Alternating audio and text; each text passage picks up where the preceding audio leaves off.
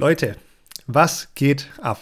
Ähm, ihr hört's, ich bin's, der Domi und äh, nicht der Bene. Das äh, mag vielleicht dem einen oder anderen schon zeigen, dass heute nicht alles normal ist und es ist auch nicht alles normal, aber keine Sorge, es ist alles gut.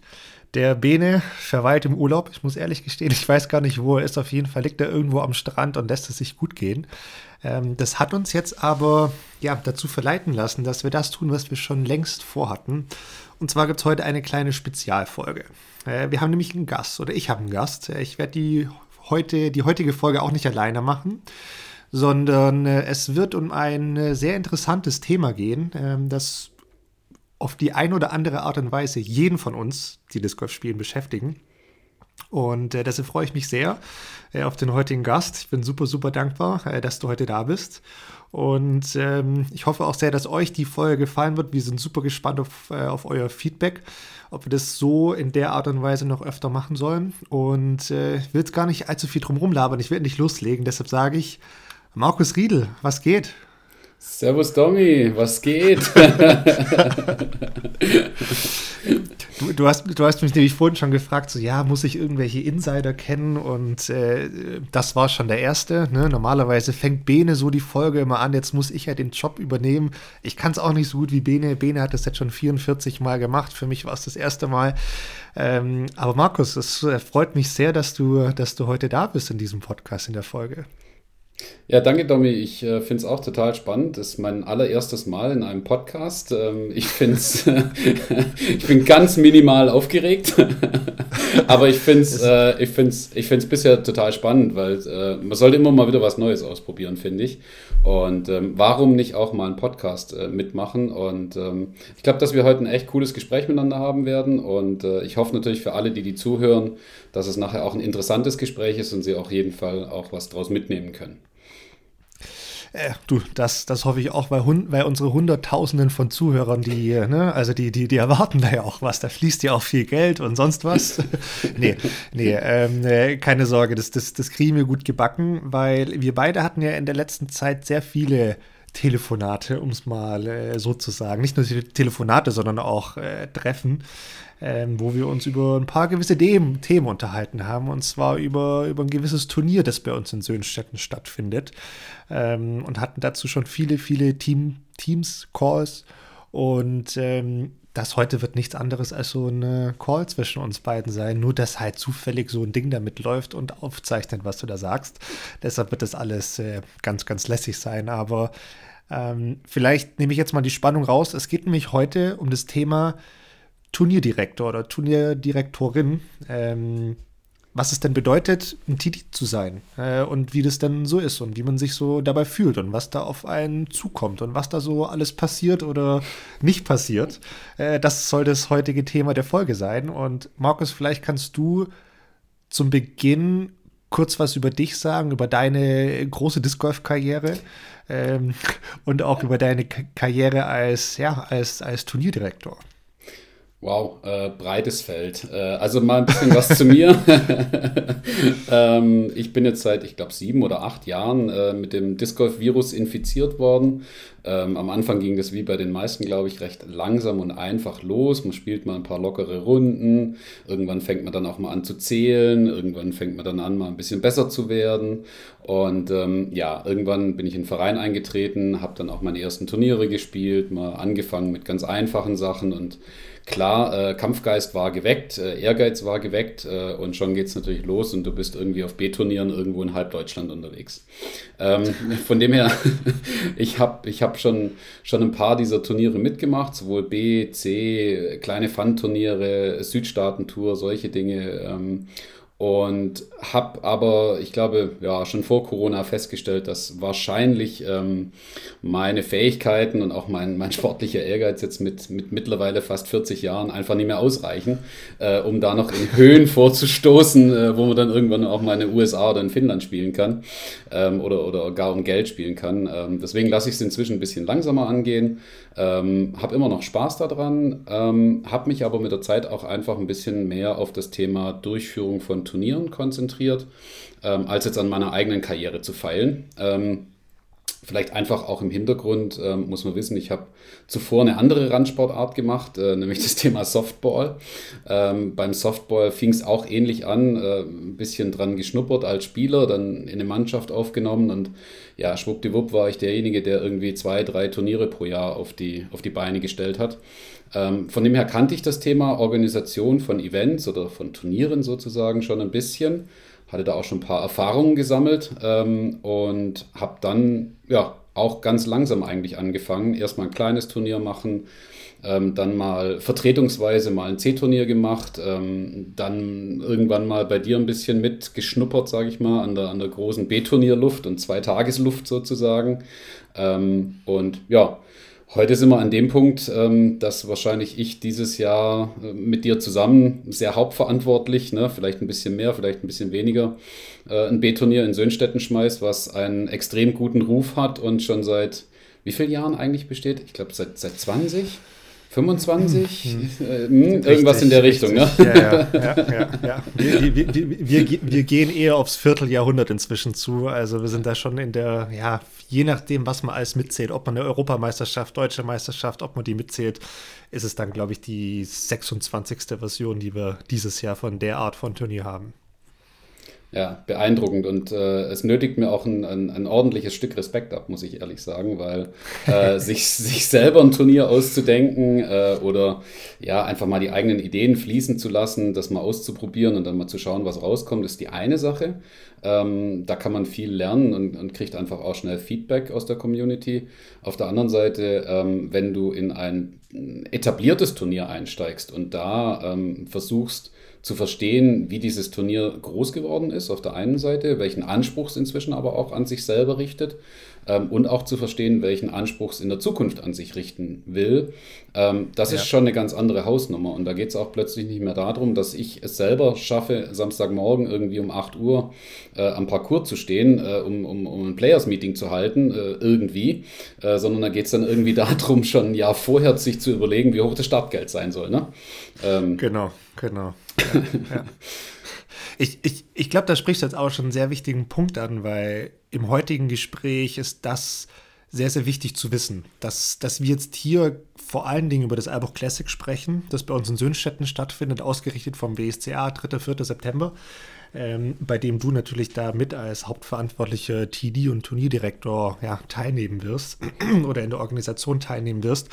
Und wir sprechen jetzt nicht von diesem äh, ein Tagesturnier, der, der Parcours steht schon und äh, alles ist schon hergerichtet, sondern muss man schon noch mal ganz klar separieren. Vielleicht kannst du aber auch jetzt mal so als, als leichten Einstieg so von deinen ersten Erfahrungen als Turnierdirektor ähm, erzählen. Ich meine, du hast ja inzwischen, hast du auch schon gesagt, die, das ein oder andere Turnier organisiert, nachdem du im Softball schon Turniere organisiert hast und jetzt auch bei uns in Söhnstetten, ähm, damals, als es die Kategorisierung C-Turnier, B-Turnier noch gab, also quasi der Unterschied zwischen C-Turnieren, was Eintagesturniere sind, B-Turniere, was Zweitagesturniere waren. Ähm, da hast du ja viele oder mehrere von diesen Eintagesturnieren organisiert, aber auch ich sage jetzt mal, vereinsinterne Turniere, die natürlich hier in der Region gut angenommen wurden, aber jetzt nicht total überregional waren und deshalb vom Aufwand her auch ein bisschen geringer waren. Aber das war also dein, dein, ich sag jetzt mal, seichter Einstieg in dieses Thema Turniere im Disc Golf organisieren, oder? Ja, ja, ich wurde langsam süchtig gemacht nach dem Thema. Nein, also ist vollkommen richtig. Ich glaube, das ist auch wichtig ähm, für, für, für viele zu wissen, dass man da langsam anfangen sollte. Also nimm dir mal ein Fun-Turnier, ähm, was einen Tag geht vielleicht, ne, was vielleicht auch nur 20 Teilnehmer hat, ähm, wo du jetzt nicht die höchsten Erwartungen erfüllen musst, kein, kein äh, spezifisches Reglement hast, wo vielleicht der Kurs nicht äh, extra präpariert werden muss oder sowas. Ähm, das bei uns war das, was es, ich glaube, es war damals das Königsgolfen, ähm, wenn ich da richtig, richtig im Kopf habe. Das findet bei uns am 6. Januar statt. Ähm, das heißt, die Konditionen können variieren zwischen schönster Sonnenschein Sonnenschein und äh, 20 Zentimeter Neuschnee. Ähm, ähm, das heißt, ähm, der Kurs sind nur sechs Bahnen in der Regel, ne, wobei wir die immer ein bisschen variieren. Ähm, und äh, wir, ja, die Turnierorganisation fängt wirklich an mit, mh, hm, wir geben kurz mal eine Information darüber, dass es wieder stattfindet. Jeder komme, wie er wolle, ähm, bringe auch am besten was zu essen und ein bisschen Glühwein mit. Ähm, dann setzen wir uns nett zusammen, spielen zwei Runden, vielleicht auch drei Runden und äh, die Ergebnisse fassen wir ganz klassisch auf einer, auf einer Scorecard per Papier und, und Bleistift auf. Ne? Ähm, also mhm. das ist so das, das absolute Basic-Turnier, so wie man das vielleicht vor, ich glaube, vor, ja, vor 20 Jahren oder sowas war das, war das Standard genau. eigentlich. Ne? Richtig. Äh, ja, ja, Wer wusste da war es schon was von Matrix und solchen Dingen. Ähm, und äh, eher so ein Community-Event einfach. Ne? Ich meine, da werden natürlich Fehler oder auch äh, Unstimmigkeiten im Ablauf oder, oder äh, fehlendes Equipment oder was auch immer einfach ganz schnell verziehen. Es kann ganz schnell ausgeglichen werden durch bisschen Kreativität und Zusammenhelfen sozusagen. Ähm, und du musst ja auch keinen Kopf machen um Divisionen und was weiß ich was nicht alles. Und es geht nicht um, um, um 10.000 Euro Preisgeld nachher auch, ne? sondern es geht darum, wer als erster ja. ein Stück Kuchen essen darf. Ähm, ja. und ähm, mit sowas anzufangen, finde ich total gut äh, als Turnierdirektor, weil man sich ausprobieren kann. Ne? Ähm, was ich da gelernt habe, und das, das kenne ich von den Turnieren vorher im Softball natürlich auch schon, äh, an den Tagen möchtest du für jedes Mal, wo dein Name fällt, einen Cent haben, weil dann würdest du am Ende des Tages mit unfassbar viel Geld nach Hause gehen, weil du gefühlt ja. konstant deinen Namen hörst, weil du mit irgendwelchen Fragen äh, beballert wirst. Ne? Also ähm, man kann sich dann auch ganz schlecht aufs Spielen konzentrieren, auf sein eigenes Spiel. Ähm, war dann so eine der Learnings, die ich eigentlich erst später in, äh, in den Turnieren hatte, wo ich dann echt gemerkt habe, okay, ähm, sobald es mal in eine, in eine Wertung richtig reingeht, ne, mit Rating und allem, was dazugehört, vergiss es, du kannst es eigentlich nicht mehr selber spielen, wenn du selber Turnierdirektor bist. Ähm, und, äh, oder du läufst mit einem Ergebnis raus, das du einfach akzeptieren musst als Spieler, ähm, das einfach nicht gut sein wird. Ne? Ähm, ja, ja. ja, Was dann, ich glaube, was dann so im, im, im, nächsten Schritt kam, waren dann so eher die etwas, ja, schon etwas organisierteren äh, Turniere. Wir machen zum Beispiel immer diesen Beginners Cup äh, in, in Söhnstetten, wo neue Spieler, ähm, die zum ersten Mal ein Turnier spielen, so ein bisschen ins Turnierformat herangeführt werden. Ne? Also, dass man auch wirklich pünktlich an seiner Bahn morgens steht, äh, dass es echte Flights gibt, dass man in denen auch zusammenbleibt und nicht in einer anderen Bahn mitspielt oder so. Ne? Äh, dass man Regeln einhalten sollte während dem Turnier und solche Dinge. Ähm, und da trifft natürlich, da treffen natürlich sowohl erfahrene äh, Spieler aufeinander als auch äh, junge, ganz neue Spieler und Spielerinnen, ähm, die dann äh, gemeinsam ein Turnier spielen. Und da wird die Latte schon so ein Stückchen höher gelegt, weil natürlich die erfahrenen Spieler schon auch ihre Anmerkungen haben, weil langsam so ein kleiner Wettkampf entsteht. Man muss schon schauen, dass man die, die Flights nachher richtig zuordnet, ähm, dass man die äh, an die richtigen Bahnen schickt. Ne? Das findet bei uns auch auf dem 18-Bahnen-Parcours statt, also dann schon mehr Tohuwabohu drumrum. Ähm, und dann sind es halt plötzlich auch irgendwie nicht mehr 20 Leute, die sich da treffen, sondern vielleicht auch mal 50, 60 oder 70 Leute, die sich da treffen. Ja, genau. Ja, und ja. dann musst du schon an deinen organisatorischen Skills ein bisschen anders arbeiten, ja. Klar, ich meine, das ist natürlich ein Unterschied, ob du dann 20 Leute da hast oder 40 und dann auch nochmal von diesen 40 Leuten bei einem Beginners Cup äh, komplette Neulinge, die zum allerersten Mal ein Turnier spielen. Da fällt dein Name natürlich noch öfter. Ähm, das, ist, äh, das ist völlig klar. Das bringt mich gleich auch mal zu einem Tipp, den ich hier einwerfen möchte. Ähm, was wir hier auch immer machen, sind die sogenannte Caddy Book, äh, wo wir unsere Tipps auch nochmal ablegen. Und da würde ich einen ganz, ganz guten Eintrag für, für alle Turnierdirektoren oder Direktorinnen ein, einwerfen. Und zwar, wenn es möglich ist, dann sollte die TD-Gruppe möglichst einen separaten, sprich eigenen Raum haben, damit man so ein bisschen abgekapselt ist. Äh, du grinst schon, da gibt es eine gute Anekdote oder ein paar schöne Anekdoten dazu. Kommen wir vielleicht später noch dazu. Ähm, aber das hilft unfassbar. Weil ansonsten wirst du echt während so einem Turnier dauerhaft gestört und wenn du beim Zusammenzählen bist, wenn du beim Flights machen willst, du hast eine, eine schwierige Entscheidung zu treffen und immer kommt jemand rein und fragt und, äh, oder was heißt nicht reinkommen, aber trifft dich, weil du draußen eine Bierbank hast oder sowas. Äh, Katastrophe. Absolute Katastrophe. Deshalb wenn es die Möglichkeit für einen eigenen separaten Raum gibt, dann äh, ist das Gold wert. Hm. Ich würde es ergänzen, alternativ eine, äh, ein Assistent oder eine Assistentin, die die Anfragen vorsortiert. sehr, sehr gut. Sehr, sehr gut. Und dann an dich weitergeht. Sehr, sehr ja. gut. Genau. Sehr, sehr gut. Sehr, sehr gut. Guter Punkt. Ähm, jetzt aber mal weitergedacht, beziehungsweise weitergesponnen. Du hast äh, Königsgolf und dann hast du ein ne, Einsteigerturnier und dann hast du dann auch angefangen, wenn mich nicht alles täuscht, das erste Albuch, Albuch Reloaded zu organisieren. Ähm, das ja auch damals Teil der, der, der, German Tour war, was ja dann schon auch das erste Turnier ist, bei dem man dann wirklich ähm, so richtige Erfahrungen und erste Berührungen mit Verbandsturnier, mit Anmelden auf der Online-Plattform, mit PDGA, mit Ratings und so weiter mit sich zieht. Geld einnehmen, das ist ja dann schon auch nochmal was anderes. War das für dich damals ein, ein, großer Switch oder war das schon, ja, passt schon, es sind halt jetzt zwei, drei Aufgaben mehr, aber ansonsten ist es eigentlich dasselbe? Also es war schon, es war schon ein großer Switch, muss ich sagen, ähm, weil ja, also bei den meisten kleinen Turnieren hast du entweder kein Startgeld oder nur ein Startgeld, um eben die, die, die Unkosten zu decken, ne? also um, um Mittagessen zu bezahlen oder sowas in der Art. Ähm, und plötzlich ging es tatsächlich um Geld. Du musstest das erfassen, du musst das ähm, strukturieren. Ähm, dann geht es um die ganzen Themen mit, ähm, ja, also wenn das Ganze einen PDGA-Stempel hat, wird es schon irgendwie eine Nummer seriöser, sage ich mal. Ne? Das heißt, ähm, du solltest dich in den Regelwerken auskennen, weil wenn jemand irgendwelche Schwierigkeiten oder Streitigkeiten hat, die kommen zu dir und wollen das von dir geklärt haben. Das heißt, du musst da an der Stelle äh, safe sein und, und sicher sein. Ne? Ähm, das hat mich schon, das hat mich schon ein bisschen gestresst, muss ich sagen.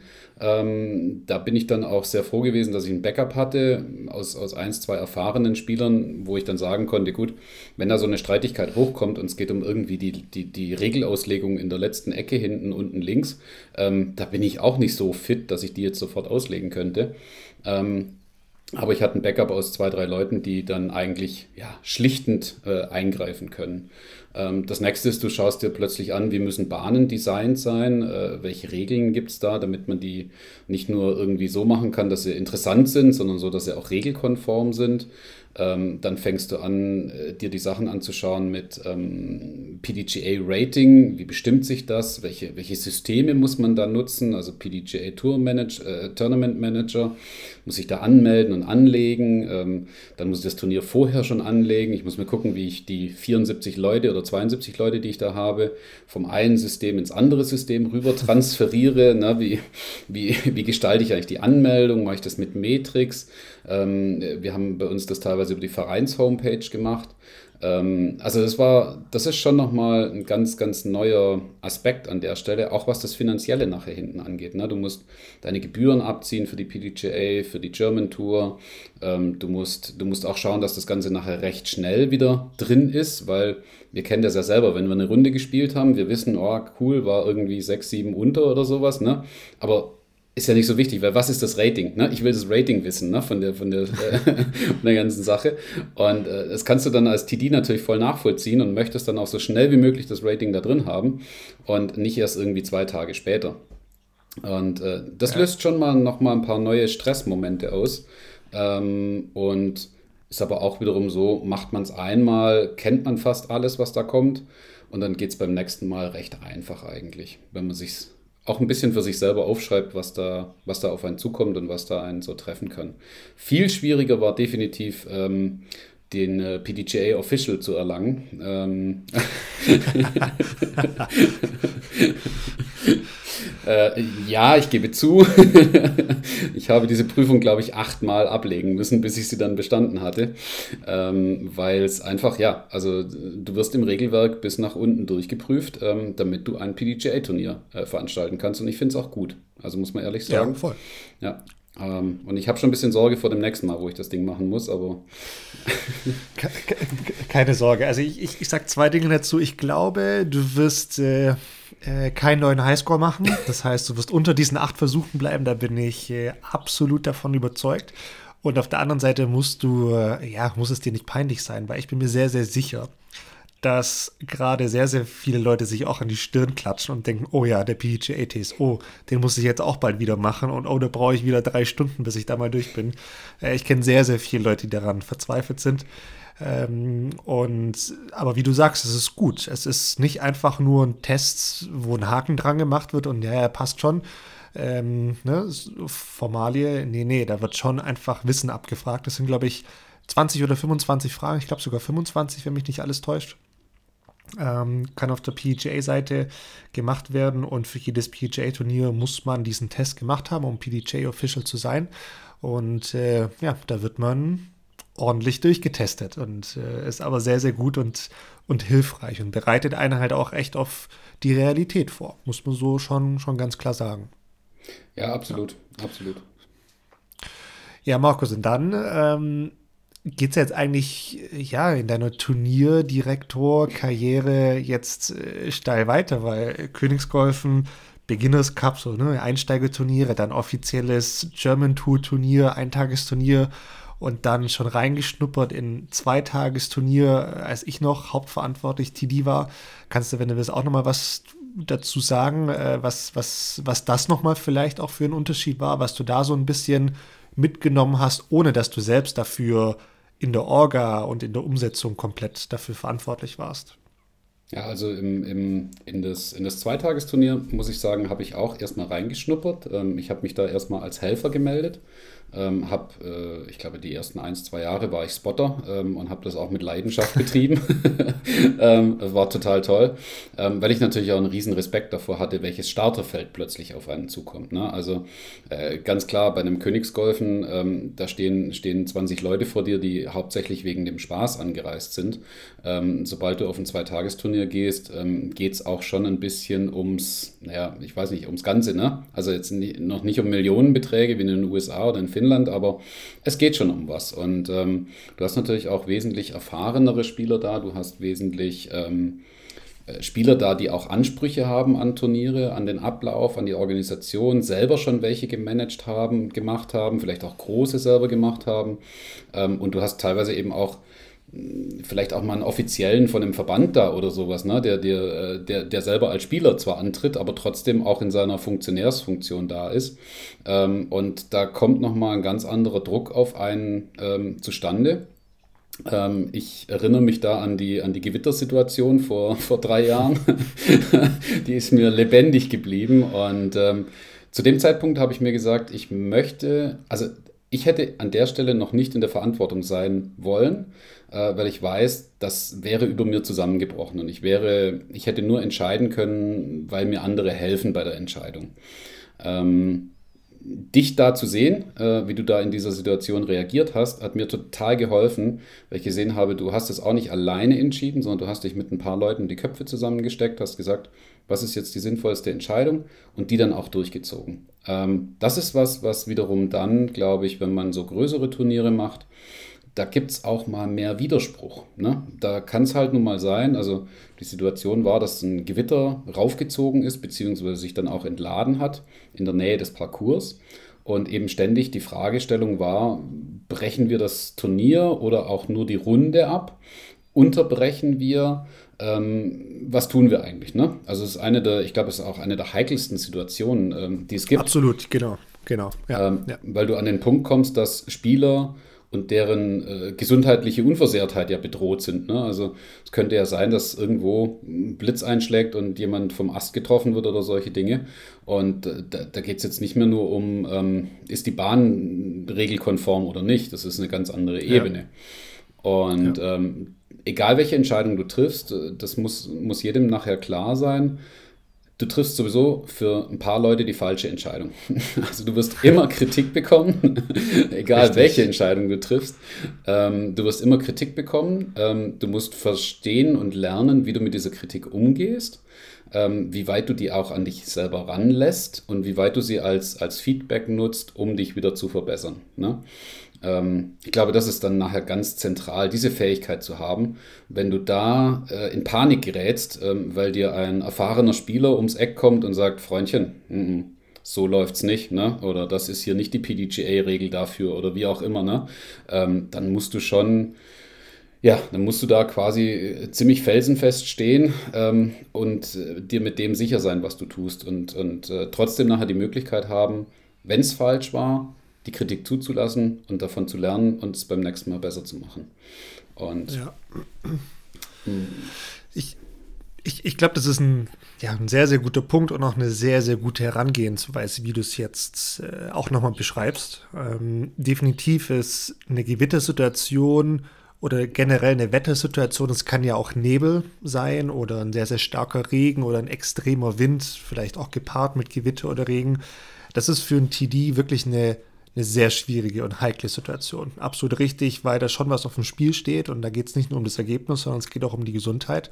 Da muss man in Verantwortung treten und das tut man als TD auch und es ist auch völlig richtig, dass man dann eine Entscheidung trifft, die nicht alle befriedigt äh, das ist völlig klar und deshalb kommen wir da auch ganz schnell zu dem, zu dem Punkt zurück, was wir vorhin gesagt haben, so, so ein eigener Raum, wo man sich mal zurückziehen kann mit seinem Team, ist sehr, sehr sinnvoll, weil ansonsten passiert genau das, was du gerade beschreibst. Es stehen alle unter einem Dach und du als TD hast halt auch nur deine Bierbank oder dein Biertisch, die unterm Dach steht und alle quatschen rein, oh, guck mal, da kommt jetzt nochmal eine Wolke und ah nee, da hinten, da kommt schon wieder was Neues und es prasselt alles auf dich ein und du hast gar keine Möglichkeit, ja, für dich selbst klar zu denken. Und das ist, das ist nicht gut, das ist fatal für dich als TD.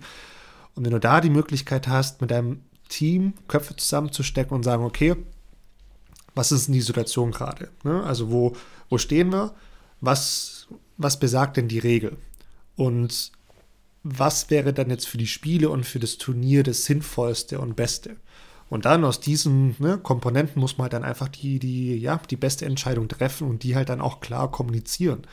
Und äh, dann vor allem auch straight kommunizieren und nicht was sagen, dann doch wieder zurückrudern, dann doch wieder anders und dann aber hier noch was vergessen, war eigentlich heißt in der Regel so, sondern dann doch lieber mal zwei, drei Minuten mehr Zeit nehmen und aus dem Zeitplan fallen, als dann ne, eine, eine blöde Entscheidung zu treffen. Das ist dann okay. Aber auch völlig richtig, da braucht man so ein bisschen Erfahrung für. Ähm, ich, ich glaube, und du hast es selber auch schon angedeutet, wenn das damals bei diesem Königsgolfen, bei dem ersten Turnier passiert wäre, es wäre schwierig geworden. Also, das hättest du auch mit, mit Bravour vermutlich gemeistert, aber vielleicht mit ein paar anderen Problemen oder du hättest dir das Leben selbst schwierig gemacht, weil, weil du einfach nicht auf, auf, auf Erfahrung zurückgreifen kannst.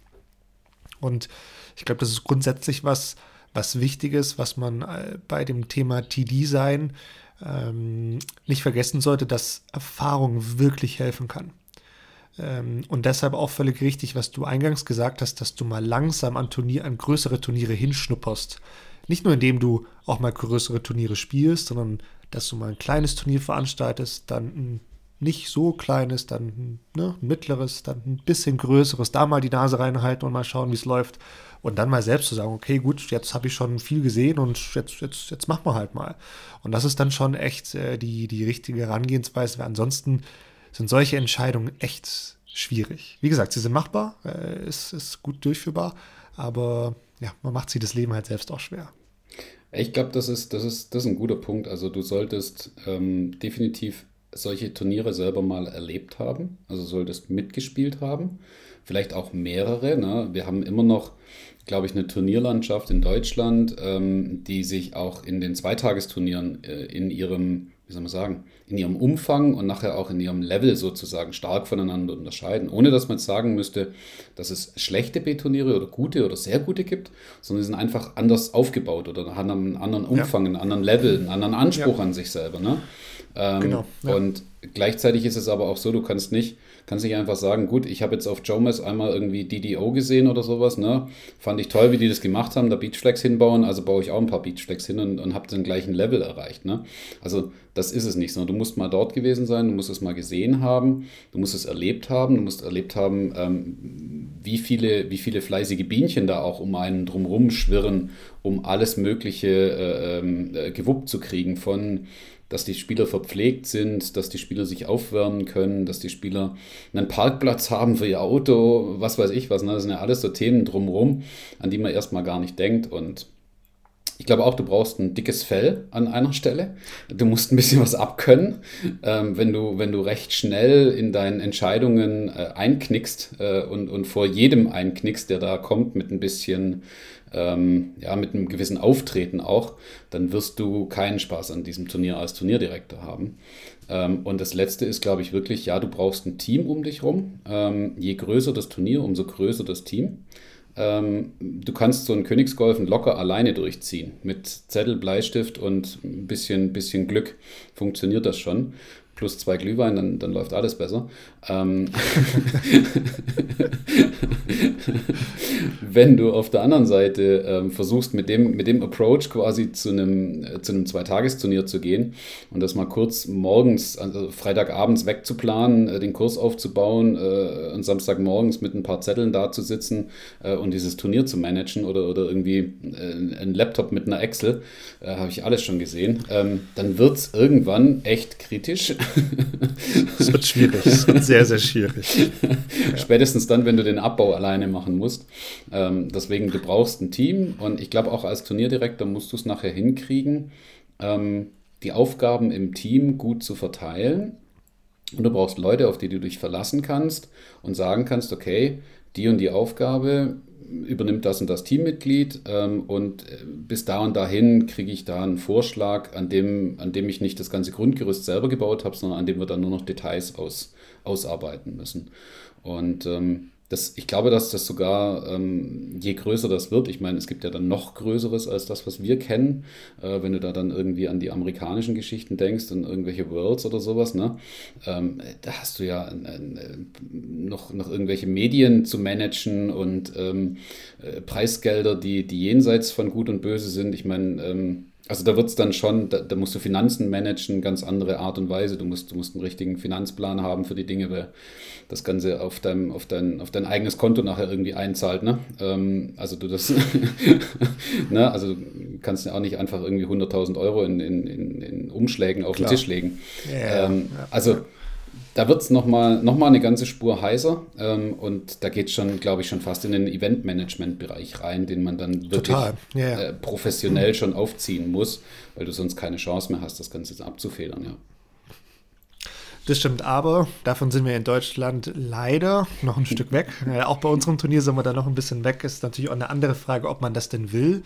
Ich meine, das ist ja so oder so auch eine, eine gute Frage, auf die wir hoffentlich später auch nochmal ähm, zu sprechen kommen. Und das ist gerade ja auch schon angedeutet, dass es verschiedene Arten von Turnieren gibt. Also Zweitagesturnier ist nicht immer sofort Zweitagesturnier. Ne? Also da gibt es ja auch nochmal Unterschiede drin. Aber jetzt vielleicht nochmal zurückzukommen ähm, zu dem, was du so aus, ja, mal in einem Zweitagesturnier mitschnuppern mitbekommen hast. Ich glaube, da war so das Thema Erfahrung ja einfach ein ganz, ganz großes Ding und auch vor allem das Thema Entscheidung treffen. Ähm, wie gibt es dazu noch was weiteres? Weil ansonsten hätte ich eine, eine, eine sehr provokante Frage. Ich nehme die provokante Frage. ja, wo, wobei es ist gar keine provokante Frage. Äh, nee, so, so kann man es nicht sagen. Aber was, was jetzt natürlich die logische Frage wäre, ist die, wie bist denn du jetzt ja, zu, zu dem Glück gekommen, dass du jetzt äh, TD für, für das äh, zukünftige Aero Classic äh, sein wirst? Wie, wie, wie bist du zu dem Job gekommen? Das ist, äh, wie, wie, du zu solchen Jobs immer kommst. Ne? Äh, du bist der Einzige im Raum, der äh, zur falschen Zeit die Hand gehoben hat. Nein, Quatsch. Also,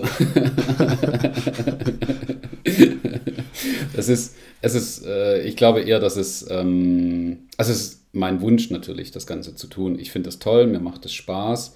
Ähm, wir haben jetzt viel darüber geredet, was man, was man an, an negativen Dingen abbekommt während so einem Turnier. Und ja, dir raucht der Kopf äh, am Abend ähm, und du hast eigentlich überhaupt keine Lust mehr, irgend, von irgendwem nur angesprochen zu werden, auch nur von der Seite. Ähm, aber ich glaube, spätestens einen Tag nachdem du das Ganze gemacht hast, stellen sich auch unfassbar viele Glücksgefühle ein, weil ähm, es gibt ganz viele Leute, die herkommen, dich beglückwünschen äh, dazu, wie es gelaufen ist, die ähm, im Nachgang sagen, Mensch, das war so geil, das war das geilste Turnier dieses Jahr oder äh, es war das schlimmste Turnier, wie auch immer, ist egal.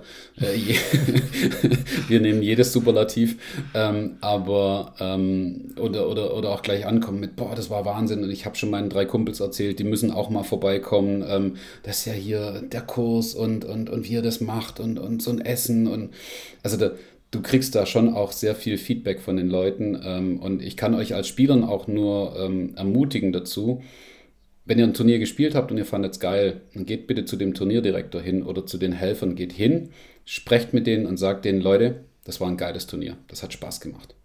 Ähm, das ist die Motivation, aus der die rausschöpfen, das gesamte nächste Jahr mit Planungsgesprächen, mit irgendwelchen spätabendlichen Calls und, und, und Wochenenden, die teilweise da dafür draufgehen, das zu organisieren.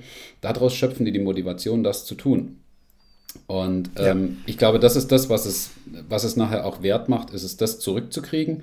Mich interessiert nicht, ob ich der größte TD aller Zeiten werde, sondern ich kriege gern dieses Feedback zurück, entwickle dann wieder was Neues, habe eine, eine nette Gruppe um mich rum aus, aus, aus Leuten, die ähm, auch Bock haben, dieses Turnier zu entwickeln, was Schönes zu gestalten und nachher eben genauso dieses Feedback zu bekommen und ähm, ja, Teil dieser Sache nachher auch gewesen zu sein. Ne? Also wenn man nachher sagen kann, ich weiß nicht, ich habe mein, mein erstes äh, Crew-T-Shirt äh, beim Allbuch Klassik, das war vielleicht keine Designschönheit, ähm, aber ich habe das wirklich stolz nachher in meinen Schrank reingelegt, weil ich gesagt habe, wow, das war das coolste Turnier, was ich je gesehen habe, das stattgefunden hat und ich war Teil davon. Ich war zwar nur ein kleiner Spotter, aber ich war Teil von der ganzen Sache. Ähm, ich habe da dazugehört und klar, nachher äh, besteht schon der Wunsch irgendwann zu sagen, ich will nicht nur Teil der Sache sein, sondern ich will auch aktiv mitgestalten an der Sache. Ich möchte meine Meinung einbringen und dazu gehört nachher eben auch, dass man sagt, ich übernehme auch Verantwortung und ich übernehme nachher auch äh, Zeit äh, und stecke da Zeit rein, dass das Ganze funktioniert. Ja. Ja. Ja, du hast gerade sehr viele schöne Dinge gesagt und ich möchte da nochmal doppelt unterstreichen ähm, den Punkt, dass, dass man als Spieler, als Spielerin nach dem Turnier auch mal zum TD gehen kann. Das machen zum Glück ja auch echt einige, ähm, aber jede einzelne Person, die einem da nochmal auf die Schulter klopft und, und auch ehrliches Feedback gibt jetzt mal, ne? es kann ja auch konstruktives Feedback sein, was vielleicht nicht so ideal gelaufen ist und dazu einen Verbesserungsvorschlag, das ist ja auch was Tolles, ähm, hört mir auch nicht immer. Und da einfach nochmal was zu hören von den Teilnehmer, Teilnehmerinnen, das ist super. Und, und das nimmt wirklich extrem viel Motivation ähm, oder gibt einem viel Motivation, so muss man sagen, ähm, für, für die nächsten Turniere und fürs nächste Jahr. Und dann vielleicht auch wirklich nochmal mehr zu machen, doch nochmal mehr reinzuhängen, weil, und das hast du auch schon erwähnt, wir machen das hier alle zum Spaß. Wir werden hier nicht bezahlt für, sondern diese, diese ganzen Gelder, die da reinkommen, die du vorhin auch schon angesprochen hast, die gehen aufs Vereinskonto. Ne? Die gehen nicht in die eigene Kasse. Also diese Stunden, die man abends von, von, von 8 bis um 10, 11 nochmal dran sitzt, äh, alle zwei, drei Wochen und dann noch zwischendrin hier und da Anrufe und hier noch eine Mail und da noch äh, vor Ort was klären. Äh, es ist alles Freizeit und es ist alles ehrenamtliches Engagement. Und ich kann natürlich verstehen, dass einige Leute das nicht geben wollen, sondern lieber die Turniere konsumieren und lieber spielen. Ähm, und ich würde mir definitiv auch wünschen, dass es da mehr Leute gibt, die dann auch so denken wie, wie du und sagst, hey, es macht so Bock und es macht so Spaß und eigentlich finde ich es noch viel geiler, Turniere zu veranstalten, als selbst zu spielen. Weil es wirklich Spaß macht, weil du wirklich was zurückbekommst und da wirklich noch Tage danach was, was rausschöpfen kannst. Und das ist, finde ich, was sehr, sehr Schönes und sehr Wichtiges. Und ich, ich denke mir auch immer, es gibt inzwischen so viele Vereine und wenn, und, selbst innerhalb von den Vereinen, und das wissen wir beide auch, dass es nicht immer einfach ist, da Turnierdirektoren zu finden, ne, die mal ein Turnier veranstalten. Ähm, und ich würde mir immer wünschen, dass, dass wir diese Turniere und die Vereine als als was sehen, dass wir der Gastgeber sind. Wir laden alle anderen ein, bei uns zu spielen und die kommen zu uns und wir sind der Gastgeber. Wir spielen nicht unser eigenes Turnier, sondern nö, wir laden euch in unser Wohnzimmer ein und ihr dürft bei uns spielen und euch soll es gut gehen. Wir tun alles, damit ihr eine coole Zeit habt. Und dann veranstalten wir als Verein oder wir beide jetzt als Team mit den anderen, veranstalten einmal im Wochen, äh, einmal im Jahr so ein Turnier. Dafür können wir auf 20, 30 andere fahren. Und wenn da wahrscheinlich dann alle ne, so ein bisschen in die Richtung denken würden, ne, immer sehr viel hätte, wenn und aber, ähm, dann wäre da, glaube ich, sehr, sehr vielen Leuten ja, ge geholfen, weil dann auch nochmal die Qualität von solchen Turnieren ja auch nochmal steigen würde. Und ich glaube, das wäre was sehr, sehr Schönes. Und das ist auf jeden Fall was, was ich mir für die Zukunft wünsche. Ich sehe schon, dass es bei uns gerade auch genauso passiert, dass wir als Verein der Gastgeber von so einem Turnier sind. Und das finde ich was ja was sehr, sehr Wichtiges und was sehr, sehr Schönes, weil dann kann, kann so ein Turnier, das kann zu was reifen, was, was besonders ist. Ne? Und es ist nicht nur ein Turnier, da meldest du dich an, gehst du hin, spielst du morgens deine Runden, abends fährst du in dein Hotel, sondern nee, es ist ein bisschen familiär, aber doch auch nicht nur familiär, dass wirklich Leute bei dir zu Hause pennen, sondern wirklich doch auch so ein Tick Professionalität drin, was eine sehr, sehr schöne Kombination ist. Ja? Und das ist, glaube ich, ja auch das, was wir bei uns versuchen. Und ähm, ich weiß, das wissen jetzt hier unsere ZuhörerInnen noch nicht, aber ich weiß, dass du das ja auch sehr, sehr ja, vorantreibst, dass es auch in, in, in, in, ja, in genau die Richtung geht. Und ähm, ich glaube, jetzt kommen wir auch so ein bisschen zu dem Punkt, wie es denn aber so ist, so ein Turnierdirektor von einem, ja, von einem, ich sage jetzt mal, größeren Turnier zu sein. Was da denn alles auf einen zukommt. Auch so, äh, was organisatorische Themen anbelangt, was ähm, Organisationsthemen anbelangt. Ich glaube, da gibt es ja ganz, ganz viele Dinge, über die man sprechen könnte. Ähm, aber vielleicht überlasse ich da dir das Wort. Was, was es denn? Ich meine, du steckst oder wir stecken gerade in der Organisation fürs Turnier.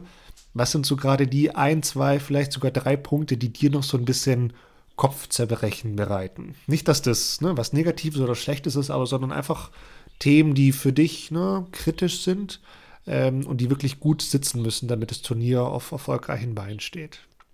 Also ich, das ist, das ist, glaube ich, sehr, sehr wichtig, weil es besteht, glaube ich, immer ein, ein großer, also wenn man das zum ersten Mal macht, geht man da recht naiv ran und sagt, ja, Hauptsache der Kurs ist gut. Ne? Hauptsache der Kurs steht schnell, äh, wir haben ganz tolle Bahnen, äh, es ist ein toller Schwierigkeitsgrad drin, es ist viel Abwechslung, Vorhand, Rückhand, Annie, Lefty, Righty, was auch immer, äh, Thumber Roller, wohin auch immer. Ne?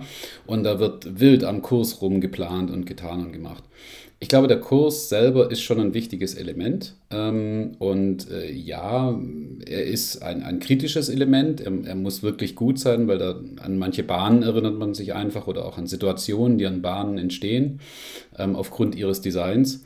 Ähm, aber die ich glaube, die anderen Themen ähm, sind teilweise auch sehr kritisch. Also was man sich sehr, sehr früh überlegen muss, ist zum Beispiel ein finanzieller Rahmen. Ne? Also möchte ich mit diesem Turnier zum Beispiel Ad 1 Geld verdienen? Oder als Verein muss da was hängen bleiben? Ne?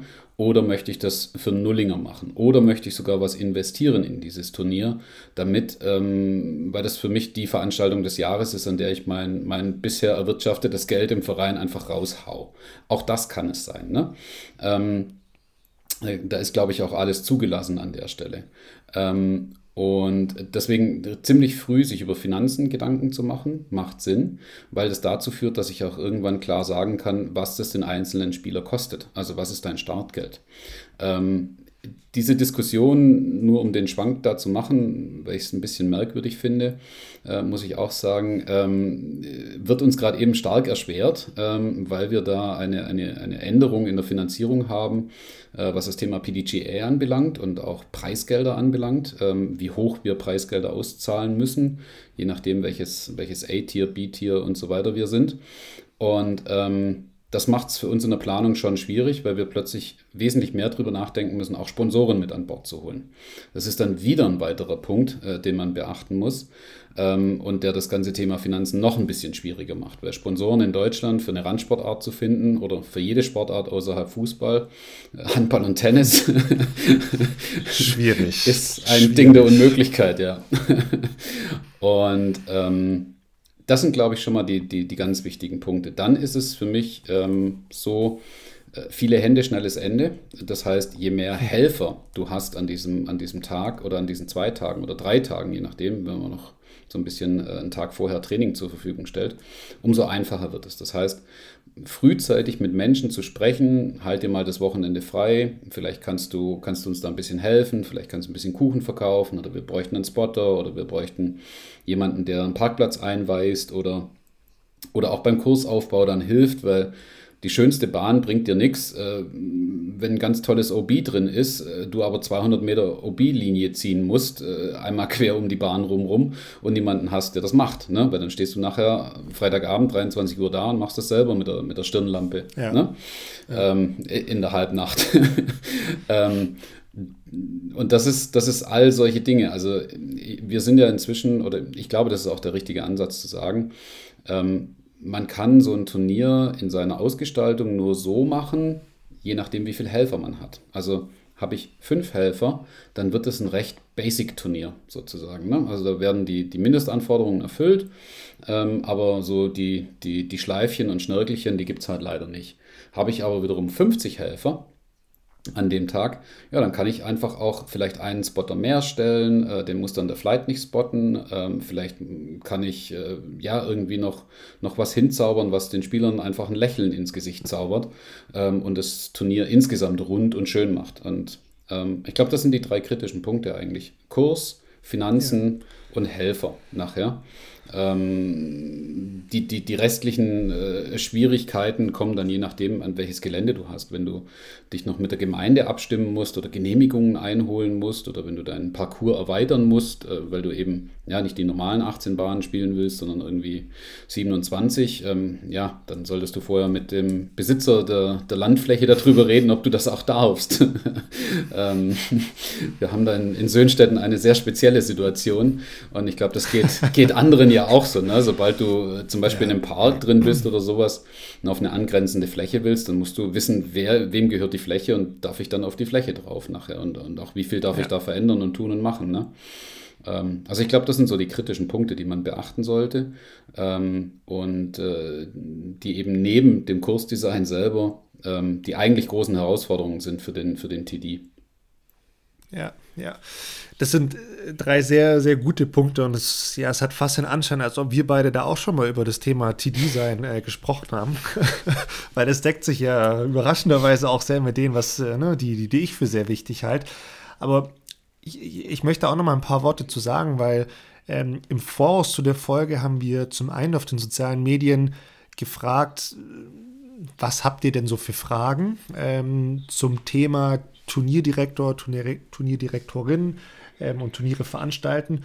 Zum anderen aber auch darum gebeten, dass wer will, der, der mag doch einfach mal einen Kommentar zu dem Thema abgeben. Und da hat sich David gemeldet. David ist äh, der TD von den Tremonia Open in, in Dortmund. Und äh, er hat mir auch drei, drei, drei wichtige Punkte aus seiner Sicht genannt. Und da war auch das Thema Kurs dabei. Ähm, ich persönlich finde ja auch, dass ein Turnier mit dem Thema Kurs steht oder fällt. Ähm, weil wenn der Kurs nichts ist, dann, sorry, dann kann das Turnier noch so gut organisiert sein, aber ja, dann war es nett, aber war halt nicht so dolle. Ne? Ähm, deshalb, der Kurs muss stimmen, aber David oder David hat auch einen, einen guten Punkt ge ähm, genannt. Die Spielbarkeit von so einem Kurs ist dennoch, zumindest auch gerade auf dem Level, in dem wir uns in Deutschland bewegen, wichtiger als die Schwierigkeit des Kurs. Und dem stimme ich eigentlich voll zu, weil es gibt nichts Schlimmeres, wenn du einen geilen Kurs hast ähm, oder eine geile Bahn und in dem Abwurf, da wurde einfach eine Matte hingeworfen und da, da kommen noch die Wurzeln aus dem Boden raus und du brichst dir fast den Fuß, wenn du Anlauf nimmst. Ne? Also das, das, äh, das ist nichts. Ne? Also die Spielbarkeit ist immens wichtig. Und da kann von mir aus gerne auch die Schwierigkeit drunter leiden, das ist okay. Ähm, aber wenn du es schaffst, als TD den Spielern Kurs zu präsentieren, wo sich niemand über die, ja, über die Gegebenheiten des Kurs an sich beschwert, sprich Korbposition, ähm, Korb, die Körbe stehen gerade, es sind gute Körbe, es sind gute Tees, es ist gut ausgeschildert, äh, du weißt, wo Bahn 1 ist und so weiter. Wenn das alles steht, dann, dann hast du schon so viel gut. Dann hast du wirklich schon extrem viel gemacht, damit es ein gutes Turnier wird. Ähm, und und die, die Schwierigkeit ist dann echt nochmal ein anderes Thema. Gerade wie gesagt zum, zum jetzigen Zeitpunkt in Deutschland, wo wir auch noch nicht auf dem krassen europäischen Level sind, da ist es dann auch okay. Ähm, das, das, das passt dann schon. Und deshalb, äh, das, oder das wollte ich jetzt hier auch nochmal mitgeben, weil du auch ein paar Dinge zum, zum Thema Kurs gesagt hast, die auch sehr, sehr wichtig sind. Ähm, und äh, da, ich glaube, da stimmen sehr, sehr viele Leute zu. Und äh, dass du das als allererstes genannt hast, sagt ja auch, dass es wirklich wichtig ist. Und es ist wichtig. Ich habe schon, hab schon so viele Turniere gespielt und es ist wirklich so, wenn der Kurs nicht passt, was die Basics anbelangt, es war nicht gut. Es war einfach nicht gut. Das kann man nicht anders sagen.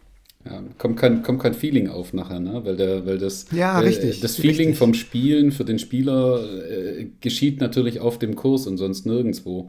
Ähm, es gibt ganz viele Komponenten, die, man, die vielleicht noch retten können, wenn du irgendwie noch eine schöne Abendveranstaltung machst und Live-Musik und äh, was weiß ich, Grillen direkt und, und, und Essen direkt vom Grill oder irgendwie sowas.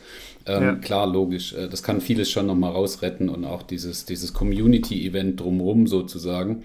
Ähm, aber wenn der Kurs keinen kein Bock macht oder auch nicht schön hergerichtet ist, nee, dann macht es keinen Spaß. Ich weiß noch, ähm, wir haben vor, beim letzten Mal habe ich, haben wir noch angefangen, äh, 10 Meter Kreise auszu, auszumähen und solche Dinge oder, oder auch generell am Kurs viel zu mähen. Da sind wir einen Tag lang auf dem Kurs gestanden, haben gemäht ich hätte nicht gedacht, dass es einen Eindruck macht äh, bei den Leuten, aber wie viel positives Feedback wir danach bekommen haben, dafür, dass wir nochmal irgendwo eine, eine, Kante reingezogen haben und es einfach natürliches äh, und schönes Design war, mit der Natur verbunden an der Stelle ähm, war überwältigend. Also es äh, gab es keinen, der nachher gesagt hat, nee, mach das nächstes Jahr nicht mehr wieder, sondern bitte, bitte wieder machen und bitte noch mehr mähen sozusagen. Ne? Macht es noch schöner.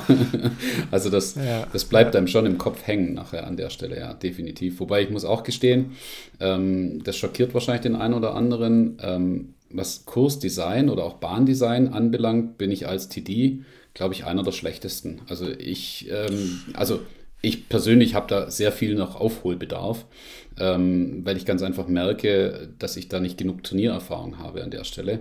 Und ich glaube nicht, ähm, dass man einfach dem Gedanken verfallen sollte, wow, ich weiß, wie man einen coolen Parcours baut oder eine coole, coole Bahn designt. Deswegen mache ich mal den TD. Ähm, ich glaube, dass das schon ein Teil der Aufgabe ist, aber dass es höchstens ein, ein, ein Drittel der Aufgabe insgesamt ist. Also dass es da noch viel, viel mehr drumherum gibt. Das ist was, was ich öfters mal wahrgenommen habe. Ne? Aber ich finde es einen sehr, sehr wichtigen Punkt. Und äh, da muss ich jetzt tatsächlich auch mit dem Finger in die Wunde gehen. Ja, es stimmt, wahrscheinlich hast du nicht so viel Erfahrung. Aber die Frage ist ja, wie gehst du mit der Thematik um? Und vielleicht kannst du jetzt auch mal beschreiben, was du als jemand, der nicht so viel Ahnung von Kursdesign hat, was, also wie, wie, wie, wie regelst du das jetzt bei deinem Turnier? Wie, wie machst du das? Ich lasse es Menschen machen, die wissen, wie es geht. Nein, also. Und, und, nee, nee, aber, genau, aber, aber das genau ist, das ist, das es ja. Genau. Das ist der wichtige Punkt an der Sache. Ich meine, schau dir die ganzen CAOs und die ganzen Unternehmer äh, an, die da ne, oben stehen. Von denen hat auch nicht jede Ahnung von Marketing, von Sales, von Supply Chain, von Logistik, von Personal, von Einkauf, von Quality, von äh, Regulatory. Nee, aber sie, sie, sie, sie, ne, sie haben halt Leute, die das können. Und äh, darum geht es ja auch. Also du musst nicht selbst alles können. Ich, ich würde sagen, wenn, wenn, wenn TD, wenn der selbst alles macht, dann ist es eigentlich ein schlechter TD. Also hört sich komisch an, aber so ist es, in meinen Augen zumindest. Ähm, eigentlich solltest du die Leute ins Boot holen, die das gut können. Und da haben wir auch jemanden, der das gut kann, der das seit Jahren schon auch bei uns macht. Und äh, deshalb machst du das ja auch in dem Moment total richtig. Und ich glaube, das ist auch äh, fast schon ein Eintrag ins Caddybook wert, dass man sich einfach die Leute holt ins Team, die Ahnung von, von, von Dingen haben. Man muss nicht alles selbst können. Absolut, absolut. Und äh, äh, selbst wenn wir jemanden haben, der äh, den Anspruch durchaus haben darf, äh, zu sagen, dass er da sehr, sehr gut drin ist, äh, dann ist es trotzdem noch so, was ich, was ich an ihm dann auch schätze, ist, dass er sich ganz viele verschiedene Meinungen einholt ähm, und auch versucht, verschiedene Spiellevel mal mit Leuten durchzuspielen. Also ich halte da immer her für denjenigen, der halt gerade so irgendwie die, die 80, 90 Meter geradeaus rauskriegt. Ähm, und dann spielt er mit mir den, den Kurs einmal so durch, ähm, dass er dieses, äh, ich sag mal, Medium-Level vielleicht, ne, oder leicht unter Medium-Level äh, mal sieht. Ähm, er selber zeigt dann eher, äh, wie es geht, äh, wie man die Bahn dann Birdie spielt oder sowas, ne? Ähm, aber genau das zu sehen und, und, und diese Eindrücke mit reinzunehmen und daraufhin die Bahnen zu designen. Nicht einfach nur zu sagen, ich habe eine geile Idee, boah, das sieht super aus und der Abwurf da und der Korb da und gib ihm, ne, und, und das mein, mein Traum, dass das mal so gespielt wird, sondern sich da verschiedene Eindrücke zu holen, ähm, verschiedene Level anzuschauen und die dann nachher zu kombinieren, plus einem Verständnis dafür, wie wie man Natur schön wirken lässt. Ne? Also, dass man einfach irgendwie äh, eine OB-Linie aus Steinen zieht oder sowas, ne? was einfach schöner ist, als wenn es irgendwie nur aufgesprayt ist. Ähm, und äh, all solche Dinge, das, das ist schon was. Und ja, das könnte ich nie erreichen, weil ich seine Erfahrung gar nicht habe ähm, und könnte ich auch nie, nie hinkriegen. Ähm, und es ist super, jemanden an der Stelle zu haben, ihm vertrauen zu können und zu sagen können, ja, ich weiß, er kann es, er macht's und am Ende kriegen wir einen Kurs, der ist einfach nur ein Knaller. Ne? Mhm. Ja, ja, sehr gut. Ähm, ich möchte auf den zweiten Punkt eingehen, den du genannt hast. Du hast das Thema Finanzen genannt. Das muss ich hier kurz einschieben. Ähm, David, äh, mit dem ich äh, ein bisschen gesprochen hatte, er meinte auch, unter, zu seinen Top 3 gehört das Thema, das Turnier zu einem Event machen. Ähm, Finde ich einen sehr, sehr interessanten und wichtigen Punkt. Du hast das Thema Finanzen gehabt. Warum verbinde ich jetzt die beiden Dinge miteinander? Weil ich auch noch mal ein bisschen weitergehe und sage, was für mich die alleroberste Priorität noch vor dem Kurs ist, ist eigentlich die Frage, wenn ich ein Turnier veranstalte, was will ich mit diesem Turnier erreichen? Weil, ich meine, du lachst, du grinst gerade in die Kamera. Äh, ich weiß auch genau warum, weil wir über dieses Thema Stunden, wahrscheinlich hunderte Stunden inzwischen schon diskutiert haben. Aber ich finde, es ist so die Grundprämisse ne, von, dem, von dem Turnier. Also, was willst du damit erreichen? Weil genau durch diese Frage beziehungsweise Antwort auf die Frage ergeben sich ja auch genau die Punkte, wie designe ich jetzt den Kurs? Ist es jetzt eher ein Kurs für, ja, für, für Spiele, Spielerinnen, die jetzt gerade anfangen? Ist es dann doch eher so für die ne, Top, Top 10% Deutschlands? Ähm, wie soll denn das Rahmenprogramm aussehen? Also möchte ich jetzt ähm, das Turnier wirklich zum Event machen, weil ich da auch äh, ein Kettenkarussell haben will und äh, eine, eine Eventwiese oder, oder, oder was will ich denn mit dem Turnier? Will ich einfach die Top-Spieler, Top-Spielerinnen befriedigen? Will ich den Sport größer machen, dass Zuschauer herkommen? Dann kann ich wiederum die Schwierigkeit vom Kurs natürlich vernachlässigen, weil dann muss ich gucken, dass nicht so viele Bahnen im Wald sind, dass ich eher offene Bahnen habe. Dann muss ich aber auch wiederum mehr mit Medien machen, heißt natürlich gleich. Und dann kommen wir zum Punkt Finanzen ah, ich brauche mehr Geld, das heißt, ich brauche mehr Sponsoren. Ne, das ist ja dann ein riesen Rattenschwanz, wenn man da mal eine Antwort findet und Surprise, surprise, wir haben auch noch keine genaue Antwort gefunden auf die Frage, was wir denn überhaupt mit dem Turnier wollen. Ähm, das kommt dann aber wahrscheinlich auch erst ja, in dem zweiten Turnier, ähm, beziehungsweise wir haben eine Antwort natürlich, aber die wird bei dem zweiten Turnier oder im Folgeturnier ein bisschen ne, gerade gezogen, sagen wir es mal so. Aber äh, das, das finde ich total interessant. Aber jetzt mal ganz blöd gefragt, und das ist jetzt vielleicht eine fiese Frage, wie geht's dir denn, wenn ich dich jetzt auch wieder frage, Markus, was will ich denn mit unserem Turnier? Ähm, also was, was wollen wir damit erreichen? Wenn ich, wenn ich dir jetzt die Frage stelle, was, was kommen dir da für Gedanken in den Kopf? Weil ich weiß, wir haben da schon sehr oft drüber gesprochen, ähm, aber ich kann mir trotzdem vorstellen, dass da ja viele verschiedene Themen bei dir aufpoppen. Aber an was denkst du spontan? Also ich denke spontan daran, dass mich diese Frage am Anfang hatte ich eine super klare Antwort darauf ähm, weil ich wusste, dass das Ziel sein muss, ähm, äh, ein, ein Megaturnier darzustellen. Ne?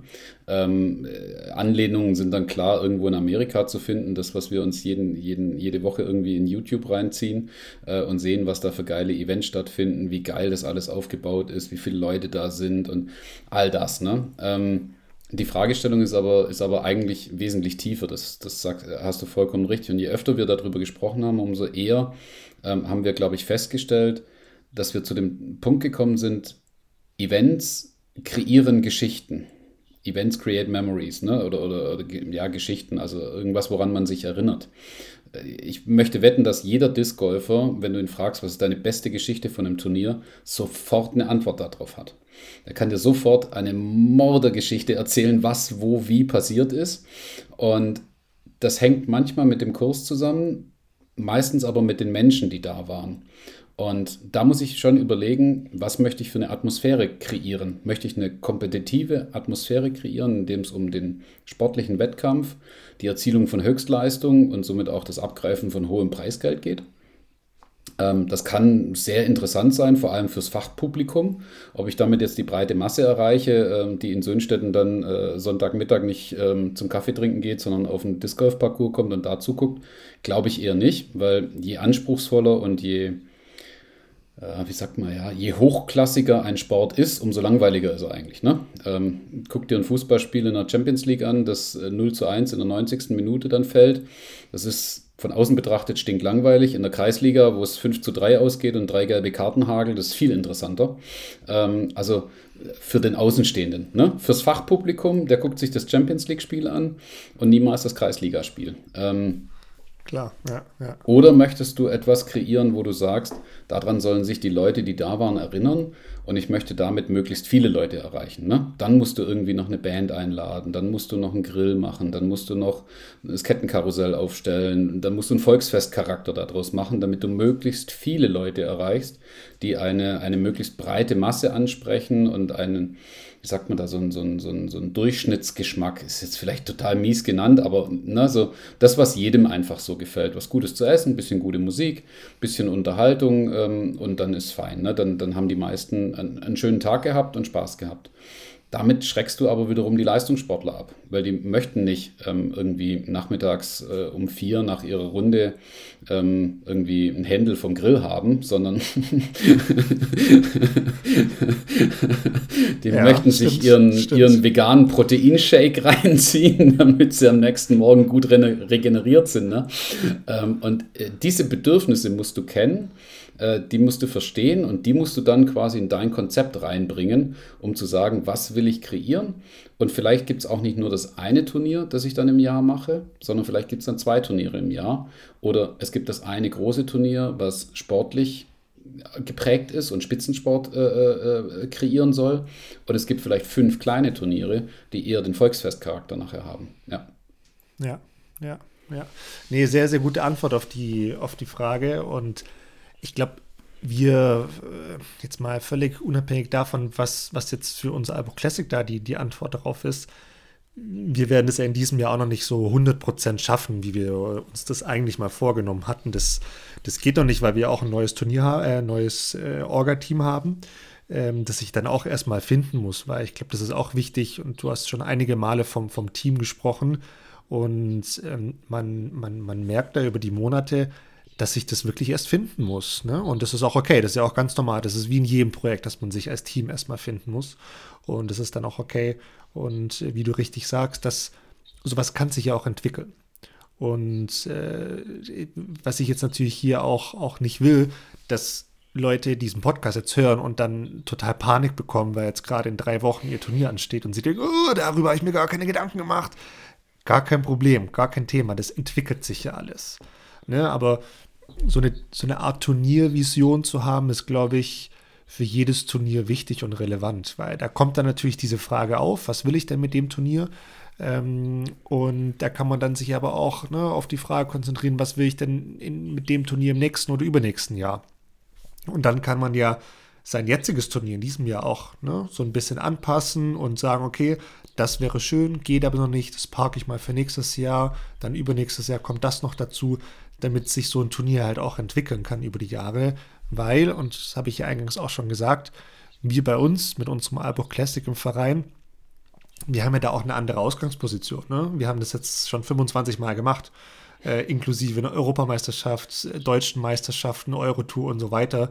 Da ist ja schon eine gewisse Expertise da und ein bisschen Vergangenheitswerte und Erfahrung. Jemand, der jetzt dieses Jahr sein erstes Turnier organisiert, der, ne, der ist mit ein paar anderen Themen gerade noch überfordert. Ähm, und ist auch völlig normal. Aber ich glaube, da vielleicht jetzt auch nochmal ne, mitzugeben, dass man sich diese Frage trotzdem stellen sollte. Äh, nicht nur fürs jetzige Turnier, sondern auch für die Zukunft. Ist, glaube ich, schon relevant. Und wie gesagt, das Thema Finanzen, um da wieder den Kreis zu schließen, was du angesprochen hast, ist da einfach unheimlich relevant. Weil äh, das dann genau in die Richtung geht. Also, wie viel Kohle brauche ich denn? Was ist denn mein Budget und was kann ich daraus wirklich machen? Weil es ist schön, da eine tolle Antwort auf die Frage zu haben, was ich erreichen will. Wenn ich aber das Geld dazu nicht habe, will ich hier einen schönen Getränkewagen kommen lassen äh, und einen schönen äh, Laden, der Händel oder vegane Burger verkauft. Ja, sorry, dann, dann es halt nicht, ne? Und dann ist das auch schon wieder erledigt, das Thema. Deshalb äh, völlig richtig, das Thema Finanzen hat da seine Berechtigung in diesen Top 3 von dir. Ähm, weil ansonsten, ja, guckt man halt in die Röhre und weiß nicht, was man tun soll. Oder du bringst als TD das Geld einfach mit, dann, dann wird es auch ein schönes Turnier, ne? Äh, das ist auch ein schönes Turnier. Also könnte ich jetzt auch eine Anekdote aus Norwegen äh, erzählen. Da ist dieses Jahr auch wieder Turnier und in Norwegen gibt es die PCS Open. Und der Typ, der dort, er ist selber natürlich nicht TD, aber er hat sich seine beiden besten Kumpels geschnappt, die für ihn TD sind, weil er ist Unternehmer und er ist Millionär von irgendeiner Schiffswerft. Und er lässt halt dann auch einfach die Amis einfliegen, weil er halt sagt, ja komm, hier kriegst einen Business-Class-Flug, fliegst du rüber für ein Wochenende äh, und ach ja, komm, schmeiße ich ja noch 10.000 Euro Preisgeld rein. Äh, klar, dann äh, ne, sind da natürlich keine Grenzen mehr gesetzt, aber wir sind halt in Deutschland und nicht in Norwegen. Darf man auch nicht vergessen. Und um den, um den, um den Spagat von uns ganz zu machen, ähm, meine, meine heißeste Turniererfahrung in Finnland, äh, ein 1 Euro Daily Turnier, ähm, wo du wirklich jeden Tag ein Turnier spielen kannst. Äh, Turnierdirektor kommt angefahren, fünf Minuten vor Start der Runde hält sein, seine, seine Cappy, die er auf dem, auf dem Kopf hatte, hält er einfach hin. Jeder wirft einen Euro rein. Jeder stellt sich an eine Bahn, wo gerade noch Leute quasi noch nicht, ne, noch nicht vollzählig sind. Und dann pfeift er einmal in den Finger rein und dann geht das Turnier los. Also auch so geht Turnier, wo am Ende dann einfach das Geld in der Kappe irgendjemandem gegeben wird, der die wenigsten Würfe hat und dann ist fein. Ne? Ähm, also auch so geht Turnier. Und ich, ich, ich würde auch gerne, glaube ich, noch jeden ermutigen, fangt so ruhig mal an. Warum nicht? Das genau. Alles, ja. was ihr da mitnehmen könnt an der Stelle als Turnierdirektor, ähm, hilft euch später, wenn ihr die, die, großen, die großen Kähne da wuppen müsst. Ähm, wenn ihr ganz an den Basics mal angefangen habt und äh, so ein Turnier mal mit zehn Leuten äh, gemacht habt oder wenn es nur ein Flight ist oder zwei Flights sind, völlig egal. Anfangen damit, lernen, äh, immer wieder Fehler machen, diese Fehler im Nachgang betrachten, sich Feedback einholen, sich weiterentwickeln und dann, dann werden Turniere in Deutschland generell besser und mehr, glaube ich. Ja, ja. Ja, gerade mehr ist ja auch ein gutes Stichwort. Also mehr Turniere schadet heutzutage bei den Anmeldezahlen definitiv nicht.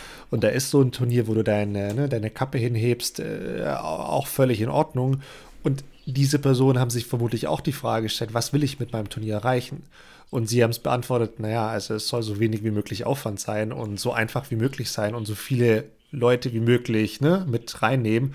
Und Ziel ist erreicht. Super Turnier und wahrscheinlich hat jeder richtig viel Spaß, weil äh, die Erwartungshaltung ja auch nicht so hoch ist und es ist voll okay. Es ist klar kommuniziert, was passiert und es passt dann schon. Und deshalb äh, ist das definitiv eine Art und Weise, ein Turnier zu organisieren. Keine Frage. Sehr gut. Äh, Markus, ich, ich, ich gucke schon so ein bisschen auf die Uhr. Ich weiß, äh, aus meiner ursprünglich angefragten Stunde äh, sind wir vielleicht schon ein bisschen drüber. Ich hoffe aber, dass du noch einen Moment hast. Geht es? Einen kleinen gebe ich dir noch. Nein, Quatsch. Ich habe hab die Uhr selber aus dem Blick verloren. Also ich habe keine Ahnung, gut. wie spät es ist. sehr gut, sehr gut. Dann vergessen wir das Thema auch wieder, weil wir haben noch den dritten Punkt, oder du hattest noch als dritten Punkt das Thema Helfer ähm, angesprochen. Und ähm, ich muss ehrlich sagen, ich, ich, ne, also wir haben uns nicht wirklich abgesprochen für diese Folge. Ähm, ich wusste aber natürlich, dass dieses Thema heute zur Sprache kommt. Und ich habe mir die ganze Zeit gedacht, Mensch, was wird er darüber dann erzählen? Und ich, ich frage jetzt gar keine bestimmte Frage, aber warum ist, das ist ja auch eine Frage. Nee, doch, so kann ich schon auch fragen. Warum, warum hast du das Thema Helfer genannt? Warum ist das für dich ein Top-3-Thema? ähm, äh, ja, also Helfer sind, sind das, das Salz in der Suppe an der Stelle, aber auch im Prinzip nachher schon auch das, das Fundament, auf dem das Ganze äh, ruht. Sowohl als auch. Und das ist, das ist das, was sie so besonders macht.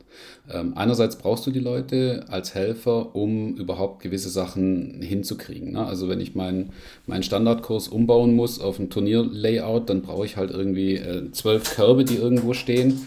Ähm, ich brauche Abwurfmatten, die hingelegt werden. Ich brauche ähm, einfach Manpower an der Stelle, ne? reine Muskelkraft ja. sozusagen nachher. Ähm, ich brauche ja. aber auch Leute, die nachher irgendwie ähm, als Spotter äh, irgendwo stehen und jeden Flight irgendwie herzlich und freundlich begrüßen, fragen, wie es geht, ähm, ob sie ihnen noch zeigen dürfen, wo es was zu trinken gibt oder irgendwie sowas. Also die Leute auch so ein bisschen hofieren ne? und, und ein bisschen, ja, wie du vorhin gesagt hast, Gastgeber sind an der Stelle. Ähm, Du brauchst Leute, die, die sich ums Essen kümmern und, und Essen ausgeben ne? und, und jeden fragen, ob er noch was dazu trinken mag, weil vielleicht ne, die 50 Cent am Getränkeverkauf vielleicht uns auch helfen, irgendwie das Preisgeld zu finanzieren. Also das, das spielt alles so viel mit rein und auf der anderen Seite habe ich so ein bisschen die Tendenz beobachtet, ähm, vor allem in, also in Vereinen und auch in anderen Sportarten. Ähm, du hast das vorhin mal so ein bisschen in Richtung Konsumentenhaltung beschrieben. Ne? Also ich gehe da hin, ich bezahle mein Geld und dann will ich da auch richtig was für haben. Ähm, für Helfer, Helfer dann zu finden, die sowas freiwillig machen in ihrer Freizeit, äh, vielleicht auch nur, vielleicht auch Menschen sind, die mit Disc Golf gar nichts zu tun haben, aber einfach Freunde, Bekannte, Verwandte sind, ähm, die, da, die da mit beistehen und, und helfen, ähm, ist immer, immer schwieriger geworden. Und deswegen glaube ich, dass wir als Turnierdirektoren auch ganz, ganz vorsichtig mit dem umgehen müssen, wer da hilft. Ähm, und die Leute natürlich nachher auch ein Stück weit ja, ähm, belohnen müssen. das klingt ganz komisch, ne? Ähm, aber sie müssen irgendwie auch äh, eine Wertschätzung dafür äh, empfinden, dass sie da an dem Tag geholfen haben. Also nicht nur, dass sie da waren und du sagst Danke und das nächste Mal, wenn du einen Umzug hast, dann, dann helfe ich dir auch wieder, ne? Ähm, so, so in die Richtung, sondern wirklich zu sagen, ja, du hast geholfen. Und dafür, dass du geholfen hast, hast du dir eine, eine Wertschätzung verdient, sage ich mal, ne? und damit auch eine Motivation verdient, nächstes Jahr wieder mitzuhelfen. Ähm, ich bin kein Freund von Strafen zum Beispiel. Also ähm, ich kenne auch, auch äh, Modelle, die fahren dann so nach dem Motto, ja, du musst einen Arbeitseinsatz leisten oder du musst so und so viele Stunden machen und die werden aufgeschrieben und wenn nicht, dann musst du 5 Euro Strafe zahlen pro Minute, wo du nicht da warst. also ja, ja, es gibt alles in den Verein. Kenne ich, kenne ich. Ne? Ja, ähm, und ich glaube nicht, dass das der richtige Ansatz ist, weil damit äh, verpflichtest du Leute zwar zum Helfen und hast deine Helfer, die hast du meistens aber nur einmal ähm, und nicht mehrmals. Äh, Im Folgejahr äh, suchen die das Weite und sagen, nee, danke, wenn ich da jedes Mal so viel arbeiten muss, damit ich ein bisschen spielen kann, ähm, nee, da habe ich keinen Bock zu. Und deswegen glaube ich schon, dass man da sich Gedanken drüber machen muss, was kann man den Leuten bieten, damit helfen nachher ein ja, damit sich Helfer bei dir quasi schon melden und bewerben und sagen, du, ich möchte gerne helfen. Ne? Und ich glaube, auch da blick, blickt man wieder auf die großen Events, äh, wo man dann sieht, wie teilweise mit Helfern dass die größere Players-Packages kriegen als die Player. Ne? Oder zumindest mal das Gleiche. Das heißt, äh, teilweise, ich habe das in, in, in, Finnland gesehen, beim, ich glaube beim Thyni war das, ähm, wo die wirklich das Doppelte an, an Players-Package bekommen haben, wie das, was die Player bekommen haben und die haben dafür bezahlt. Ähm, und das ist, glaube ich, die Art und Weise, wie man damit umgehen sollte. Ob das jetzt nur monetär ist oder, oder in, in, Form von Scheiben, Handtüchern und was weiß ich was nicht alles. Ähm, oder ob es nachher auch wiederum in Form eines Events ist, äh, das vielleicht nur für Helfer da ist, ne? wo die Helfer alleine ein Turnier spielen dürfen. Ne? Oder wo die Helfer mal einen Ausflug miteinander machen. Oder wo die mal schön essen gehen miteinander oder solche Dinge. Ne? Also ich glaube, das, das ist das, wo, wo wir nachher hinkommen müssen und wo du dann nachher die Möglichkeit auch hast, genug Helfer zu finden, um all deine Pläne, die du als TD hast, auch umsetzen zu können. Bringt, bringt der schönste Plan nichts, wenn du niemanden hast, der es umsetzt. Ja, das stimmt. Das stimmt. Ähm, ja, das Thema Helfer ist, ist, ist, ist wichtig und ähm, ich, ja, ich habe hab da, hab da die letzten Jahre auch immer mir, mir viele Gedanken gemacht und finde es aber da auch sehr schön, dass du da ja, das Thema Strafe in so einem Verein äh, ist ja völlig falsch. Ne? Es ist völlig fehl am Platz. Also wenn du ein schönes Turnier machen willst, dann, dann, dann muss das ja intrinsisch kommen. Ne? Das muss ja von, von innen heraus kommen. Und aber da sollte man dann als Verein oder als Organisation, Gesellschaft da einfach dann zusammenstehen und dieses Turnier gemeinsam, weil es Bock macht, weil man Spaß dran hat, äh, auf die Beine stellen. Und ähm, ja, das ist nicht so, nicht so ganz einfach. Und wenn mich nicht, nicht alles täuscht, dann ist das ja auch so, einer der schwierigsten Punkte, an denen wir beide gerade auch in der Organisation vom, vom, ja, vom Turnier selbst stehen, um da genügend Leute an die Hand zu bekommen. Ähm, ist jetzt eine schwierige Frage, aber was siehst du denn als ja, Mindestanzahl an Helfern für ein Zweitagesturnier an? Und wie gesagt, es gibt verschiedene Arten von Zweitagesturnieren, deshalb ist das auch nicht so einfach zu beantworten. Aber wenn wir jetzt mal von einer Basic-Variante sprechen. Kannst du da mal so ganz grob über den Daumen äh, schätzen, was man oder welche Anzahl an Helfern man haben sollte? Also ich glaube, das kommt, kommt schon stark darauf an, was du machen willst, aber wenn du wirklich Basic Basic machst, ähm, so dass das sodass das Turnier stattgefunden hat. Ähm, du als Turnierdirektor plus, ich würde mal sagen, fünf Leute brauchst du auf jeden Fall nochmal drumrum. Ja. Äh, die ja. sind dann aber auch ähm, 24 Stunden wahrscheinlich an den zwei Tagen da und um dich rum. Ja. Ähm, äh, also das ist wirklich absolute Mindestanforderung an der Stelle, würde ich sagen. Also wenn du als, als TD plus fünf Leute, dann klappt das irgendwie schon schon und funktioniert. Ob du das ein zweites Mal machen möchtest, bezweifle ich dann nachher. Da hättest du dann lieber zehn Leute gehabt für sowas. Ähm, aber ähm, ich glaube, mit fünf Leuten kriegt man sowas irgendwie gewuppt. Ähm, wie gesagt, ich bin, ich bin jemand, der äh, extrem schonungsvoll mit seinen Helfern umgehen möchte, weil er natürlich auch möchte, dass sie, dass sie wieder helfen und dass das für sie keine Belastung ist, sondern dass es für sie auch Spaß macht an der Stelle.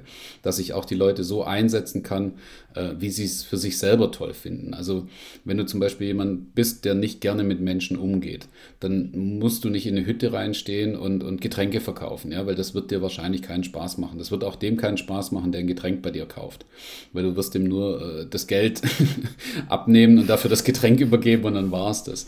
Wenn du, wenn du halt ein, ein geselliger Typ bist äh, und gerne mal da stehst an der Bar und mit einem quatscht, dann entstehen da ja auch wundervolle Dinge an der Stelle oder mal ein Späßchen links, ein Späßchen rechts. Und ich glaube, dann, dann, das trägt alles ja zum Feeling nachher dazu bei, wie dieses Turnier läuft. Und je weniger Helfer du hast, muss man auch sagen, umso weniger Auswahl hast du natürlich.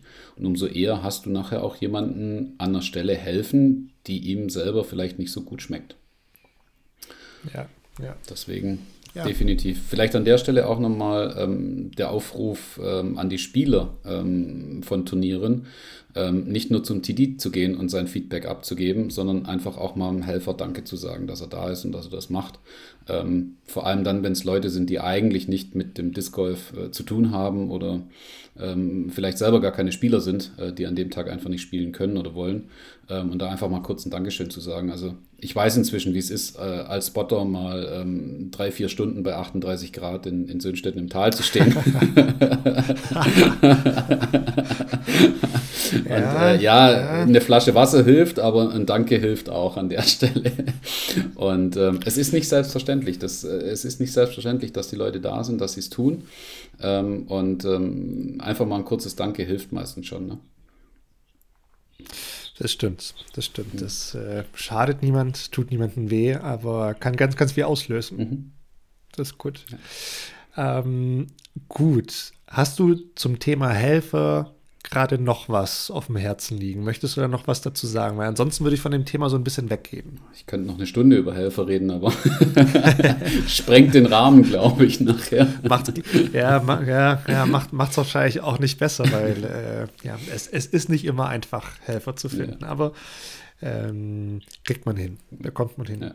Gut, weil was ich jetzt noch hätte, Markus, ähm, ich habe es eingangs gesagt, wir haben so ein bisschen auf den sozialen Medien gefragt, was es denn so ne, aus der Community für Fragen gibt. Mhm. Und da habe ich jetzt auch ein paar Fragen vorbereitet, die völlig willkürlich in ihren Themen sind. Also da geht es jetzt kunterbunt her. Und ich habe mir die Fragen tatsächlich selbst auch gar nicht so wirklich durchgelesen und noch gar keine große Meinung gebildet, weil ich selbst auch so ein bisschen da jetzt teilhaben möchte daran äh, und meinen Senf dazu abgeben will. Deshalb ist es so ein bisschen für uns beide. Ähm, und ich fange einfach mal an mit der Frage, wie weit im Voraus sollte das Kurslayout bzw. das Caddybook bekannt sein? Tja. Hast du da eine kurze und prägnante Antwort für? Klar, kommt drauf an. Ähm, nein, also.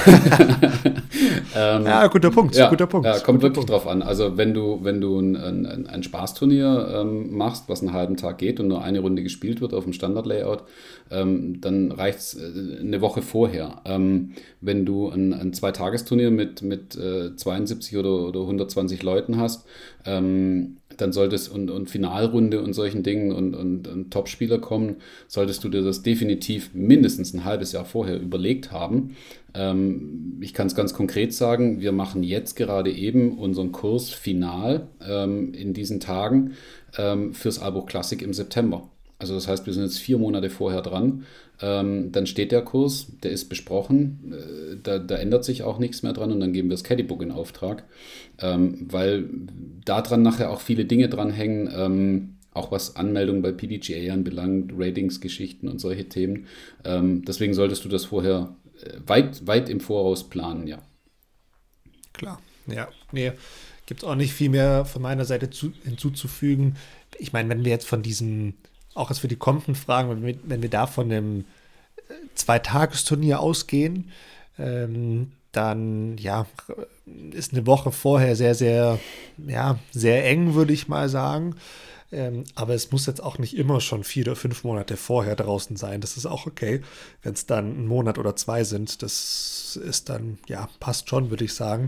Und was grundsätzlich, glaube ich, auch ein ganz guter Tipp ist, ähm, und das ist auch das, was, äh, was David auch als seinen dritten Punkt ähm, äh, ja, angegeben hat, dass man sich einfach auch in die Spieler und Spielerinnen hineinversetzt ne? und dass man für sie handelt. Das heißt, auch jetzt als Turnierdirektor bei der Frage Kurslayout, wann möchte ich denn als Spieler, wenn ich selbst auf ein Turnier fahre, wann möchte ich das denn sehen? Ich meine, klar, am, also im Optimalfall habe ich das, wenn ich mich anmelde. Ne? Das ist eigentlich das Ziel. Ich glaube, es ist verschmerzbar bei einem, ich sage jetzt mal, durchschnittlichen Zweitagesturnier in Deutschland, wenn es nicht drei Monate vorher bei der Anmeldung äh, vorhanden ist, sondern wie gesagt, ein, zwei Monate vorher, das ist dann schon auch okay. Aber dann eine Woche vorher oder ein paar Tage vorher ist schon ein bisschen, ja, kurzfristig. Man möchte sich ja schon ein bisschen drauf einstellen, was da so auf einen zukommt. Ne? Ähm, und wenn, wenn man es perfekt machen will, natürlich wirklich schon bei Anmeldebeginn, weil du ja unter Umständen auch davon abhängig machst, ob's, ob du dich überhaupt anmeldest für das Turnier. Ne? Aber das ist, wie gesagt, dann auch schon so Richtung Perfektionismus wollen wir jetzt aber auch gar nicht äh, hingehen. Ja, wenn du, wenn du, wobei ein, ein, eine Ecke noch, also wenn du in Richtung Perfektionismus gehst, dann musst du dir überlegen, wann du die Drohne startest, um die Bahnen abzufliegen, damit du die auf YouTube vorab ja, veröffentlichen richtig. kannst. Ne? Also wenn, ja, wenn, wir in die ja, Richtung voll. gehen, dann geht es nochmal noch eine ganze Stufe härter. Und da musst du wirklich schon überlegen, ähm, bis du dann Material geschnitten hast, bis du es hochgeladen hast, kommentiert hast, äh, äh, eventuell noch mit, mit Kreischen und, und, und solchen Sachen versehen hast. Also dann geht es noch früher los, im Prinzip. Ja. Ja. Nächste Frage. Äh, Finde ich eine ziemlich coole Frage. Was haltet ihr von Windfahnen auf dem Korb beziehungsweise am Fairway oder am Teepad? Äh, top oder total unnötig? Top-Frage. Vielen Dank an den, der sie stellt. Äh, ich finde sie großartig. Äh, ich finde Windfahnen sehr, sehr, sehr wichtig. Ähm, ich finde, die äh, helfen dem Spieler nachher an der Stelle, sich, sich und seinen Wurf besser einzuschätzen. Ob es dann nachher so gelingt, ist nochmal eine andere Frage und ob der Wind auch wirklich so in dem Moment weht, wo ich die, die, die Disc loslasse. Ähm, ich habe ein Turnier erlebt, in dem Windfahren eine sehr interessante Rolle gespielt haben und zu großen Diskussionen geführt haben. Aber das, das ist eher ein Seitenthema, glaube ich. Das ist inzwischen auch geklärt. Hashtag Fahnengate. Fahnengate, ja, ja. genau. ähm, ich muss sagen, ich verstehe die Frage nicht. Also, ich weiß nicht, was dran schlecht sein soll. Ähm, ich finde es sehr, sehr gut. Ähm, ich finde, es ist ja fast schon, fast schon nötig. Ne? Also, kann man jetzt drüber streiten, ob es auf dem Korb, am T-Pad und dann noch auf dem Fairway sein muss. Ja, das ist ein bisschen over the top auf jeden Fall. Das braucht es nicht. Aber es macht zum einen visuell was aus, zum anderen finde ich es einfach für die Spieler auch super zu wissen, wie, wie der Wind am Korb vorne, vorne ist. Das finde ich äh, echt gut und da kann mir jetzt niemand kommen mit, das ist ja ein Vorteil bei bla bla. Nee, es ist für alle gleich. Es passt dann schon und wie gesagt, ähm, ist für mich eine, eine sehr, sehr klare Sache. Gut, nächste sehr interessante Frage. Du bist vorhin schon drauf eingegangen, aber ich habe das mit Absicht nicht intensiviert, weil ich äh, mir gedacht habe, vielleicht kommt es später nochmal auf und es kommt hier auch auf.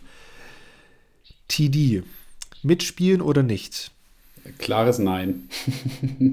also definitiv nicht mitspielen. Ähm, das kannst du bei, bei Fun-Turnieren noch machen, ähm, aber der, du brauchst all deine geistigen Kapazitäten, um den TD-Job gut zu erledigen. Und äh, die brauchst du hauptsächlich, ähm, wenn die Leute ihre Runde beendet haben. Ähm, wenn du dich selber in die Lage versetzt, du hast eine Runde gespielt, dann gehen dir danach nochmal viele Sachen durch den Kopf. Du möchtest mit Leuten über die Runde reden, du möchtest äh, alles Mögliche machen, du möchtest was trinken, was essen, ähm, deiner Freundin eine WhatsApp schreiben, was auch immer.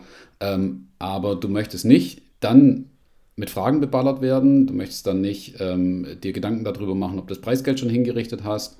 Äh, du möchtest dir nicht Gedanken darüber machen, wie die nächsten Flights aussehen oder gar da sitzen und schon irgendwas reintackern. Also ich kenne TDs, die selber mitgespielt haben, die dann irgendwie morgens um sieben auf dem Kurs waren, abends um sieben gegangen sind und gemerkt haben, dass sie nicht mal was zum Mittag gegessen haben, weil sie neben Spielen eben auch noch TD waren. Und das ist, ist keine ja. gesunde Mischung. Also du brauchst deine gesamten intellektuellen Fähigkeiten dafür wenn darunter würde dein Spiel leiden und zwar extrem und dann bist du genervt von deiner Runde und dann bist du genervt vom ganzen Turnier, von den Leuten, die dich noch Sachen fragen. Es wird unschön. Also, nee, ich würde es ja. niemals empfehlen. Ja.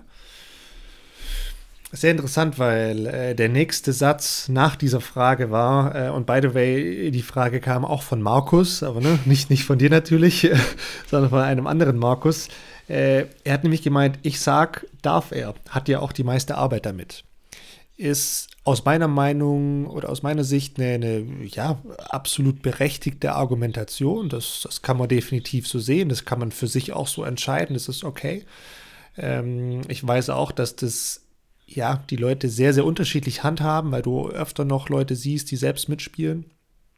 Ich müsste jetzt, so muss ich tatsächlich hier on air gestehen, dass ich gar nicht weiß, wie denn die aktuelle Regelung so ist ähm, weil ich meine, das ist auch geregelt worden, müsste ich im, Na im Nachhinein nochmal nachschauen und nach nachreichen. Ähm, für mich selbst ist es allerdings keine Debatte, weil ich habe früher bei, bei kleineren Turnieren bei uns in Sönstetten äh, bei Eintagesturnieren selbst mitgespielt. Selbst das ist mir dann irgendwann auf die Nerven gegangen und ich habe sogar bei solchen Turnieren gesagt, nee, ich mache es nicht mehr, weil ich einfach selbst keinen Bock hatte und es hat mir keinen Spaß gemacht. Das Spielen hat mir keinen Spaß gemacht, weil ich mit anderen Dingen beschäftigt war im Kopf. Ähm, du bist der Letzte, der zur Bahn kommt, äh, ne? dann regst du dich auf, weil du den ersten Putt nicht gemacht hast, weil du dich natürlich nicht warm gemacht hast. Dann hast du dich womöglich noch verrenkt, weil du dich auch nicht gedehnt und gestretcht hast, weil du noch beschäftigt warst mit Scores austeilen und Fragen beantworten zum Kurs und hier noch CTP würde vergessen, dahin nachtragen und so weiter. Deshalb, nee, und ich habe tatsächlich auch damals, als äh, mein Bruder noch hauptverantwortlich TD war für das Albuch Classic in Sönstetten, und ich schon der Co-TD war, habe ich teilweise auch noch mitgespielt. Habe ich dann aber irgendwann auch sein lassen, weil ich gesagt habe, nee, auf gar keinen Fall. Also es stresst mich maximal und mache ich nicht, will ich nicht. Also will ich wirklich nicht. Deshalb für mich persönlich ist es bei Zweitagesturnieren gar keine Frage, ob ich mitspielen würde. Und ich weiß, dass es bei dir auch so ist. Ähm, und finde ich persönlich, muss ich so auch klar sagen, finde ich auch gut. Finde ich einfach fürs Turnier wertvoll. Weil du einfach den TD der schlussendlich ja auch die Entscheidungsgewalt über, über Themen hat, der, ne, äh, der entscheidet und der ist ansprechbar. Jetzt, du hast es vorhin, vorhin das Beispiel von diesem Wettereinbruch in Sündschatten genannt. Jetzt stell dir mal vor, wir beide wären damals im, im selben Flight gewesen, unten an Bahn 11 im Tal und oben wäre, keine Ahnung, Lieselotte gestanden, äh, weil wir ihr gesagt haben, ja, komm, du managst, falls hier irgendwas passiert und so und Lieselotte hätte das managen müssen. Ah, schwierig, sehr schwierig keinen Fall, auf keinen Fall. Also ähm, ich finde auch, das geht nicht. Du kannst die Entscheidung nicht aus der Hand geben ähm, und dich nicht einfach gleichzeitig noch aufs Spielen konzentrieren. Selbst wenn du akzeptieren würdest, dass du ein schlechtes Spiel hinlegst und, und, und äh, weit unter deinen Möglichkeiten bleibst, ähm, die, die andere Sache, also was man als Ausweg sehen kann, weil die, die Diskussion geht ja auch immer mit Spielern selber los, zum Beispiel aus dem eigenen Verein, die gerne den tollen Parcours dann an dem Turnier auch einfach spielen wollen, weil das muss man schon sagen, das sind gerade bei zwei Tagesturnieren sind es halt auch Highlight-Parcours teilweise, Highlight-Designs, die du sonst nicht spielen kannst. Ja.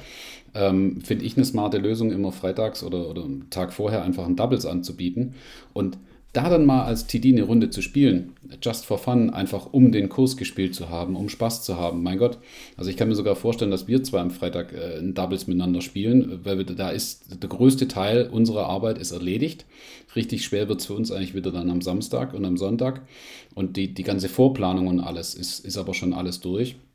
Da könnte man mal ein bisschen locker lassen und sagen, komm, lass uns eine entspannte Runde Doubles spielen oder sowas, um den Kurs gespielt zu haben.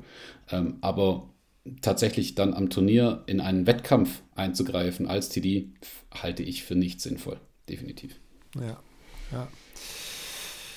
Nächste Frage. Ähm, gibt es eine Checkliste, wo, wann und wie man Turniere anmelden muss? Wow, das erwischt mich eiskalt. äh, aber äh, ich habe wieder eine, eine Top-Antwort drauf, kommt drauf an. Ähm, kommt drauf an, ne? Genau, also die Frage ist schon, was für ein Turnier machst du? Weil machst du ein Fun-Turnier oder, oder ein, ein nicht geratetes Turnier in irgendeiner Form, dann hast du im Prinzip, äh, kannst du dich äh, Tools bedienen, die du da an der Stelle nutzen kannst. Äh, ganz klassisch, glaube ich, für alle inzwischen Matrix. Äh, eine ganz einfache und tolle Art und Weise, das zu tun. Ähm, da ist im Prinzip schon äh, ein, eine, eine Führung drin, was du so nacheinander alles abhaken musst, damit du deine, deine verschiedenen Themen drin hast. Ähm, wenn du das Ganze auf, auf, auf gerateter Ebene haben willst, also entweder GT-Format oder dann auch PDGA-Format, auch da ist die Anlage des Turniers äh, in den entsprechenden Manager-Tools sozusagen auf den Homepages schon auch geguidet und, und geführt, sodass du da auch eine gewisse Checkliste hast. Ähm, ähm, wenn es auf den Punkt abzielt, wann ich es anmelden muss, ähm, ich glaube, dafür gibt es sowohl für die PDGA als auch für die, äh, für die PDGA nicht. Da kannst du es am Tag vorher anmelden, das Turnier, wenn ich es richtig im Kopf habe. Ähm, aber für die GT musst du natürlich äh, gewisse Vorlaufzeiten einhalten. Ähm, und die sind abhängig davon, ob es ein Zweitages- oder Eintagesturnier ist. Genau, da ist es, glaube ich, auch am, am einfachsten, wenn wir da aus, auf, auf discgolf.de verweisen ähm, und auch auf die Turnierplattform turniere.discgolf.de. Ähm, da gibt es dann nämlich auch äh, ja, FHQs dazu. Da gibt es auch nochmal Dokumente, wo das auch genau beschrieben ist, genau die Deadlines benannt sind. Und ähm, ich glaube, das ist auch so das Wichtigste, was es zu der Frage zu sagen gibt. Da möchte ich gleich noch eine, eine, eine Frage anschließen, der, die sehr ähnlich ist mit wem muss bzw. sollte denn ein Turnier abgestimmt werden? Also im Sinne von Stadt, Ämter und so weiter und so fort. Tja. Wenn, wenn, wenn, tja, tja wenn, wenn, du willst, wenn du willst, äh, ne, kann ich die Frage auch übernehmen, weil ich weiß, dass das eher so mein Part ist äh, in der Turnierorganisation. Deshalb gehe ich da auch gerne ein. Ähm, ich glaube, es ist ganz, ganz wichtig, dass man da natürlich die, das örtliche Landratsamt involviert. So ist es zumindest bei uns. Ähm, und die örtliche Gemeinde beziehungsweise die Stadt und dann werden die schon auch ne, das an die richtige äh, ja, Stelle weitergeben, wo das dann schlussendlich angemeldet werden muss. Vielleicht muss dann noch irgendwo das Grünflächenamt oder sonst was Bescheid bekommen und so weiter. Ähm, und man sollte das auch nicht vergessen, weil ich habe auch schon Turniere erlebt, bei denen, die, die zum Beispiel im öffentlichen Stadtpark waren und am Freitag ist dann noch irgendein Bautrupp angerückt, die da ihre Baustelle, die sie am, am nächsten Montag da in, äh, ne, in, äh, in Einbezug nehmen wollen, äh, aufgebaut haben. Und das ist halt natürlich nichts, wenn da so eine Baustelle auf einmal zwei Bahnen blockiert. Das ist nicht so dolle. Ähm, deshalb macht das Anmelden sehr, sehr Sinn und äh, man tut sich nur selbst einen Gefallen, wenn man das rechtzeitig mit den entsprechenden Ämtern ähm, macht. Aber da ein Anruf beim Landratsamt oder auf dem Rathaus. Ich glaube, da ist man auf jeden Fall schon mal geholfen, weil, wie gesagt, von Gemeinde zu Stadt kann das, glaube ich, dann einfach auch nochmal ein Unterschied sein.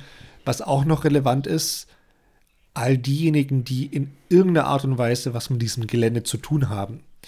Ähm, und da kann ich jetzt nur bei uns ein sehr konkretes und spezifisches Beispiel nennen, das es so wahrscheinlich nicht häufig gibt. Aber wir müssen das mit einem Schäfer ähm, abklären.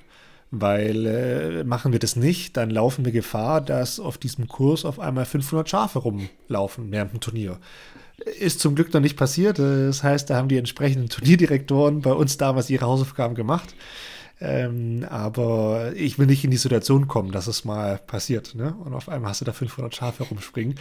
Ähm, und äh, ich glaube und ich kann mir vorstellen, dass es auf anderen Turnieren oder Geländen ähnliche Dinge gibt, dass du es mit Nachbarn abstimmen musst, dass es dann vielleicht auch mal lauter wird äh, abends oder mittags oder sonst was.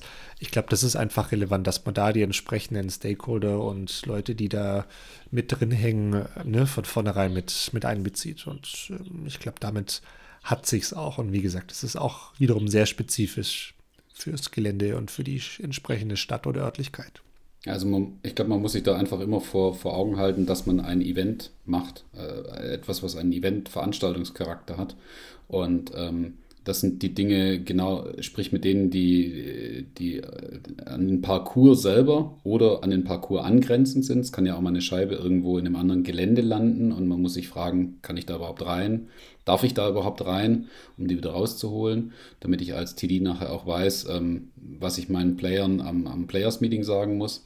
Ähm, dann äh, sprich mit, mit, dein, mit deiner Gemeinde sozusagen, ne? ähm, egal ob du es auf, auf Gemeindeebene, auf Stadtebene, auf Landratsamtsebene äh, ansiedelst, sprich dort mit jemandem, die bringen dich an die entsprechenden Stellen oder lassen dich die passenden Formulare ausfüllen. Ähm, und äh, ein, einen Nachgang hätte ich noch, ähm, kann man auch mal dran denken, zu sagen, eine, eine, kleine Warnung auszusprechen an die Rettungskräfte zum Beispiel. Ne? Also mal in Richtung einem, einem Deutschen Roten Kreuz oder einer, einer Leitstelle da einfach Bescheid zu geben, hey Leute, bei uns passiert normalerweise nichts, aber kann schon mal passieren, dass einer eine Scheibe an den Kopf kriegt und dann kann auch mal eine schlimme Verletzung sein. Wir haben da jetzt ein Event, da sind 70 Leute da. Die wissen dann einfach, dass da oben was ist, dass da was passieren kann und auch mit welcher Art von Verletzung die zu rechnen hätten. Ja. Ähm, und ja. zu schauen auch, dass Rettungsgassen offen sind und solche Dinge. Ne? Und wie komme ich auf das Gelände drauf und wie kriege ich da auch jemand schnell wieder runter? Also den, den Sicherheitsaspekt einfach auch nochmal ähm, grob mit einplanen. Ne? Ähm, das stimmt, wobei wir diesen Worst Case äh, zum Glück auch noch nicht hatten. Ne? Also äh, muss, darf man auch nochmal mhm. auf Holz klopfen. Das äh, kommt zum Glück auch nicht alle Turniere vor. Ja. Ähm, simple Frage, vielleicht auch nicht, aber vielleicht kannst du es auch aus Spielersicht sagen. Was macht ein gutes Players Meeting aus? Äh, dass es schnell vorbei ist. also ja, sehr guter Punkt. Ja, sehr guter Punkt. Ja. Wirklich sehr, sehr guter Punkt. Also ich mag keine Einstunde Players Meeting weder halten noch gehalten bekommen, weil ich diese Aufmerksamkeit äh, an der Stelle gar nicht habe. Ne? Alle sind eigentlich äh, in freudiger Erwartung, äh, dass das Turnier endlich losgeht, sind, sind aufgewärmt und wissen schon, welche Scheibe sie an der ersten Bahn spielen für ihren Drive und so weiter. Ähm, die haben den Kopf gerade gar nicht frei an der Stelle. Ähm, alles, was du kannst, pack's bitte ins Caddybook, in einen, in einen Begleittext, in einen was auch immer rein, ähm, damit man es nochmal nachlesen kann, wenn man an der Bahn ist, weil keiner weiß, wenn er an Bahn 14 startet, was der Typ da gesagt hat, was an Bahn 13 die, die OB-Regeln sind äh, im Players Meeting. Also Hals kurz, Hals knackig ähm, spricht die allerwichtigsten Themen an. Das sind eher die sicherheitsrelevanten Aspekte. Also kletter bitte nicht über den Maschendrahtzaun drüber oder sowas, ne? oder, oder spring nicht über den, über den Stacheldraht ähm, an der und der Stelle. Das sind die wichtigen Sachen, die da reingehören. Ähm, oder wann beginnt die erste Runde, wann beginnt die zweite Runde. Ähm, aber keine ausgefieselten Details zu irgendwelchen Bahnen und deren OB-Riegeln oder, oder, oder was weiß ich was. Ne? Ähm, das, das gehört ins Caddybook rein, damit man es nachlesen kann, wenn man an der Bahn ist, weil bis dahin hat es jeder vergessen. Ja, und sind wir mal ehrlich, es gibt nichts, also aus meiner Sicht, da bin ich, ja, äh, klingt jetzt vielleicht für die eine oder andere Person hart, aber es gibt nichts Schlimmeres, wie an einem Players-Meeting 18 Bahnen durchzugehen. Das ist für mich, ja, es ist so, also es ist für mich echt ein Indiz dafür, dass, dass der Kurs nicht ganz ideal ist oder dass man vielleicht auch unsicher ist. Ähm, dann ist es aber auch wiederum okay. Ähm, dann, dann, dann kann man da aber auch auf Feedback hören und sich das fürs nächste Mal sparen. Das ist dann auch okay. Ähm, aber ansonsten ist das eigentlich eher ein Indiz dafür, dass Bahnen nicht ganz klar sind. Und Bahnen müssen klar sein. Ne? Also die Regeln müssen klipp und klar sein, ohne dass man da fünf Minuten das erklären muss und es dann noch zehn Fragen gibt. Deshalb, äh, also auf, auf, auf gar keinen Fall 18 Bahnen durchgehen und auch nicht ein, nur eine Bahn durchgehen. Nee, der Kurs muss klar sein. Wenn es ums Thema Kurs geht, soll es nur um eine Sache gehen, gibt es offene Fragen. Ähm, oder wenn sich über Nacht, keine Ahnung, Baum umgefallen und Bahn umgestellt, okay, ja, anderes Thema, ne? Spezialfall. Aber ansonsten sollte das Thema Kurs beim Players Meeting, wenn es überhaupt ein Players Meeting geben muss, ähm, sollte das kein großes Thema sein. Absolut. Gut. Ähm, ich komme jetzt, ich habe hier echt noch ein paar Fragen, aber wir müssen jetzt langsam wirklich zum Ende kommen, Markus. Ähm, trotzdem zwei Fragen noch. Und zwar, müssen uns nur aufpassen, dass wir uns da nicht in einer philosophischen Diskussion verlieren. Aber trotzdem sehr interessante Frage. Sollten die MPO, also die Open-Spieler, ein deutlich höheres Preisgeld bekommen als alle anderen Divisionen, beispielsweise die Masters, die Grandmasters oder die Frauen, aufgrund des höheren Leistungslevels? Wenn ich da vielleicht vorschießen darf, ähm, ich habe da auch eine sehr, sehr klare Meinung zu, ähm, weil auch die Frage verstehe ich nicht ganz, weil man müsste jetzt mal erklären, was ist denn ein höheres Level? ähm, die, die Klassen spielen in Klassen. Ne? Und deshalb gibt es keine unterschiedlichen Levels, sondern spielen, also die beste Frau ist genauso gut wie der beste Mann. Und der beste Grandmaster genauso gut wie der beste Master und Junior und auch die beste Frau. Das heißt, die spielen alle, ne, also erster ist erster. Deshalb, aus der Perspektive haben alle genauso viel Preisgeld verdient. Da gibt es gar keine Frage. Jetzt ist natürlich die, die, Aus, die ausschlaggebende Sache, wie viel Preisgeld gibt es denn und woher kommt es vor allem? Wenn das Preisgeld jetzt von Sponsoren kommt, dann ist es für mich eine ganz klare Sache, wenn wir 10.000 Euro Preisgeld haben und ähm, fünf verschiedene Divisionen, dann bekommt jede Division 2.000 Euro. Egal, ob es in der Division 20, 30 oder 70 Spieler, Spielerinnen gibt. Es sollte eigentlich davon unabhängig sein. Wenn es jetzt wie es bei kleineren Turnieren stattfindet, dass die Preisgelder häufig aus einem Teil der Startgebühr finanziert wird, dann kann man das schon so machen, dass das so ein bisschen einfach das prozentuale Verhältnis an Teilnehmern widerspiegelt. Ne? Das ist dann auch okay. Selbst das hm, weiß ich gar nicht, ob man das muss. Müsst ihr auch nochmal ins Regelbuch reinschauen und die Regularien, wie das, wie das geregelt ist äh, muss ich mich ohnehin, wenn es näher zum Turnier äh, ne, ist, äh, auch nochmal mit dem Thema beschäftigen. Ähm, aber ja, selbst dafür gibt es ja auch im, im, im, Regelbuch Regeln und es gibt sogar Preisgeldrechner, damit sowas errechnet werden kann. Aber deshalb meine ich, das kann eine sehr philosophische Diskussion werden. Ähm, aber vielleicht hast du da auch nochmal eine andere Sicht. Also ich bin da, ich bin da manchmal sogar der Freund der radikalen äh, Änderung äh, der Sichtweise. Ähm, warum sollte ich einem MPO mehr bezahlen als einem Jugendspieler? Äh, wir brauchen mehr Jugendspieler und nicht mehr MPO-Spieler. Ähm, wir müssen Jugend fördern, ähm, damit wir eine breite Basis haben und nachher in den Spitzensport wieder, wieder, wieder vorstoßen können. Die, die, die, die, die letzten Jahre, glaube ich, haben gezeigt, dass äh, die, die jungen Spieler mit, mit 15, 16 an ihrem, an ihren Leistungshöhepunkt rankommen und den dann so langsam mit, mit 17 bis 20 reifen lassen. Also genau da muss die Förderung hin, da muss im Prinzip auch das Preisgeld hin, ähm, weil die Jungs und Mädels damit sich auch äh, Möglichkeiten kaufen können, sozusagen. Ähm, ich verstehe die andere Sichtweise so ein bisschen vielleicht zu sagen, naja, wenn ich bei 72 Startern irgendwie 30 Leute aus der MPO habe und die in den Preisgeldtopf einzahlen über Startgeld, äh, dann sollte auch das meiste Preisgeld dahin. Äh, leistungsseitig oder niveauseitig habe ich absolut genau die gleiche Meinung wie du. Ähm, ich ich habe sogar meistens, äh, finde ich sogar das Niveau teilweise in den anderen Klassen höher, wenn man sich das Durchschnittsniveau anschaut. Ähm, weil da ähm, äh, eine, eine, ja, ein besserer Durchschnitt gespielt wird, ne? Äh, in Rating oder was auch immer. Ähm, und ich habe auch meinen höchsten Respekt, vor allem in dem Moment, wo es, wo es um die Kolleginnen und Kollegen geht, die einfach schon ähm, ein paar Jahre mehr auf dem Buckel haben und trotzdem einen Kurs spielen und bewältigen äh, und den auch noch in einem, in einem ansehnlichen ähm, Scoring-Bereich, sage ich mal. Ne? Also das kann ich, ja, kann ich nicht ja. nachvollziehen. Die andere, vielleicht die allerletzte Sichtweise, um es nicht auszuphilosophieren, ist nur die, ich kann sicherlich höhere Preisgelder in der MPO anbieten, um hochklassige Spieler anzulocken, ne? um, um das Niveau insgesamt dann nach, nach ganz weit oben zu ziehen. Das ist aber eine ganz andere Diskussion an der Stelle. Da geht es auch um die Gesamthöhe des Preisgeldes und vielleicht möchte ich auch einfach hochklassige Spieler in anderen Divisionen anlocken, weil die gibt es definitiv auch. Und es kann, kann genauso ein heißer Battle im, im, im letzten äh, Flight sein, an der vorletzten Bahn, im Grandmaster Flight, wie im FPO Flight, wie im Juniors Flight, wie im MPO Flight. Also ja. Da gibt es an Dramatik teilweise ne? immer irgendwas. sehr gut, sehr gut, sehr gut. Gut, jetzt habe ich eine, eine, letzte Frage, bevor wir dann zum Abschluss von der heutigen Folge kommen. Ähm, vielleicht ist es auch die falsche Frage, die ich mir jetzt hier noch rausgesucht habe, aber trotzdem, warum machen das immer dieselben Leute, Markus? Warum helfen so wenige? Und, und, und, und wie kann man das verbessern? Schon wieder eine Top-Frage. Ich habe es an deinem Grinsen schon gesehen, als du die Frage gestellt hast. Es, es, es, ich muss dazu sagen, es war nicht meine Frage. Ich habe sie nicht gestellt, aber sie liegt mir natürlich auch auf der Zunge. Absolut. Es ist, es ist ja, äh, ich verstehe es auch nicht, aber ich glaube, ähm, ich habe ja vorhin schon ein bisschen viel zu Verelfern geredet. Ähm, ich glaube auch, ähm, ja, es gibt Menschen, die generell gern helfen. Äh, es gibt Menschen, die einfach auch äh, gerne das Gemeinwohl so ein bisschen im Blick haben.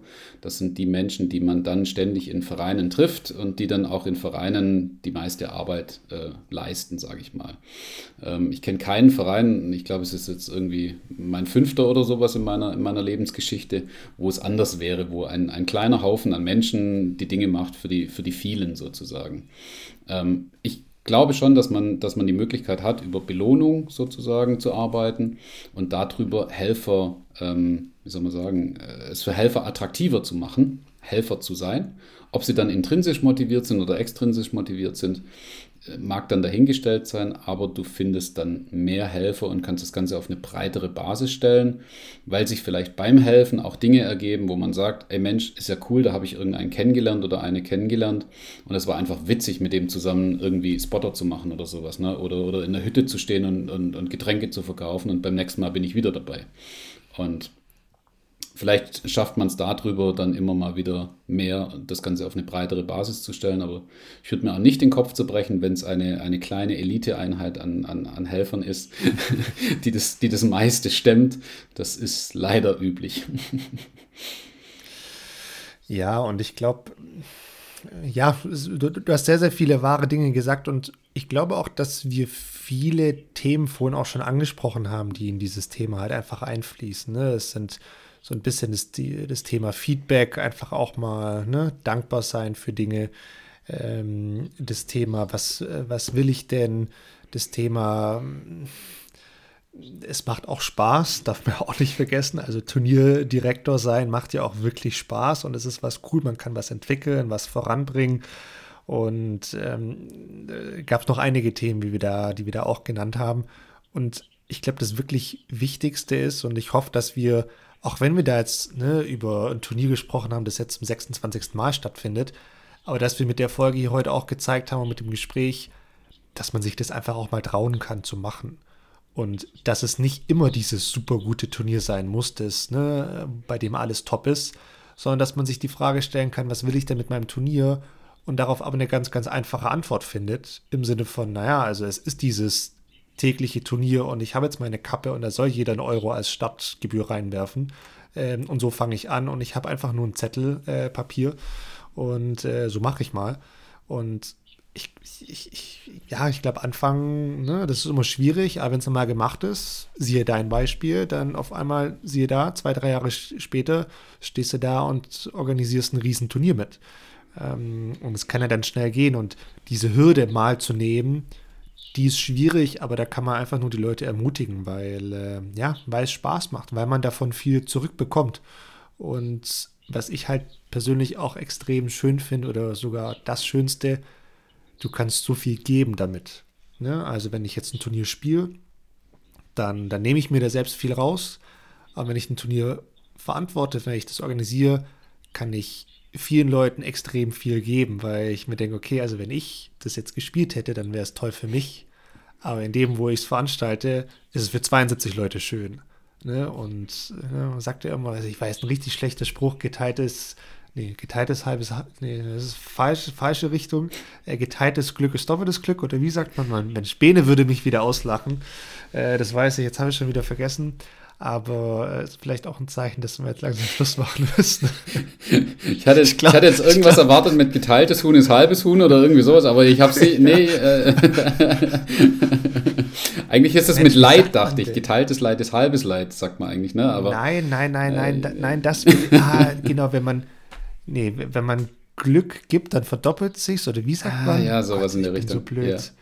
Ach, ach, der Bene wird sich jetzt wieder, wenn er das hört, er wird sich totlachen. Das weiß ich jetzt schon. Das höre ich jetzt schon, das Lachen.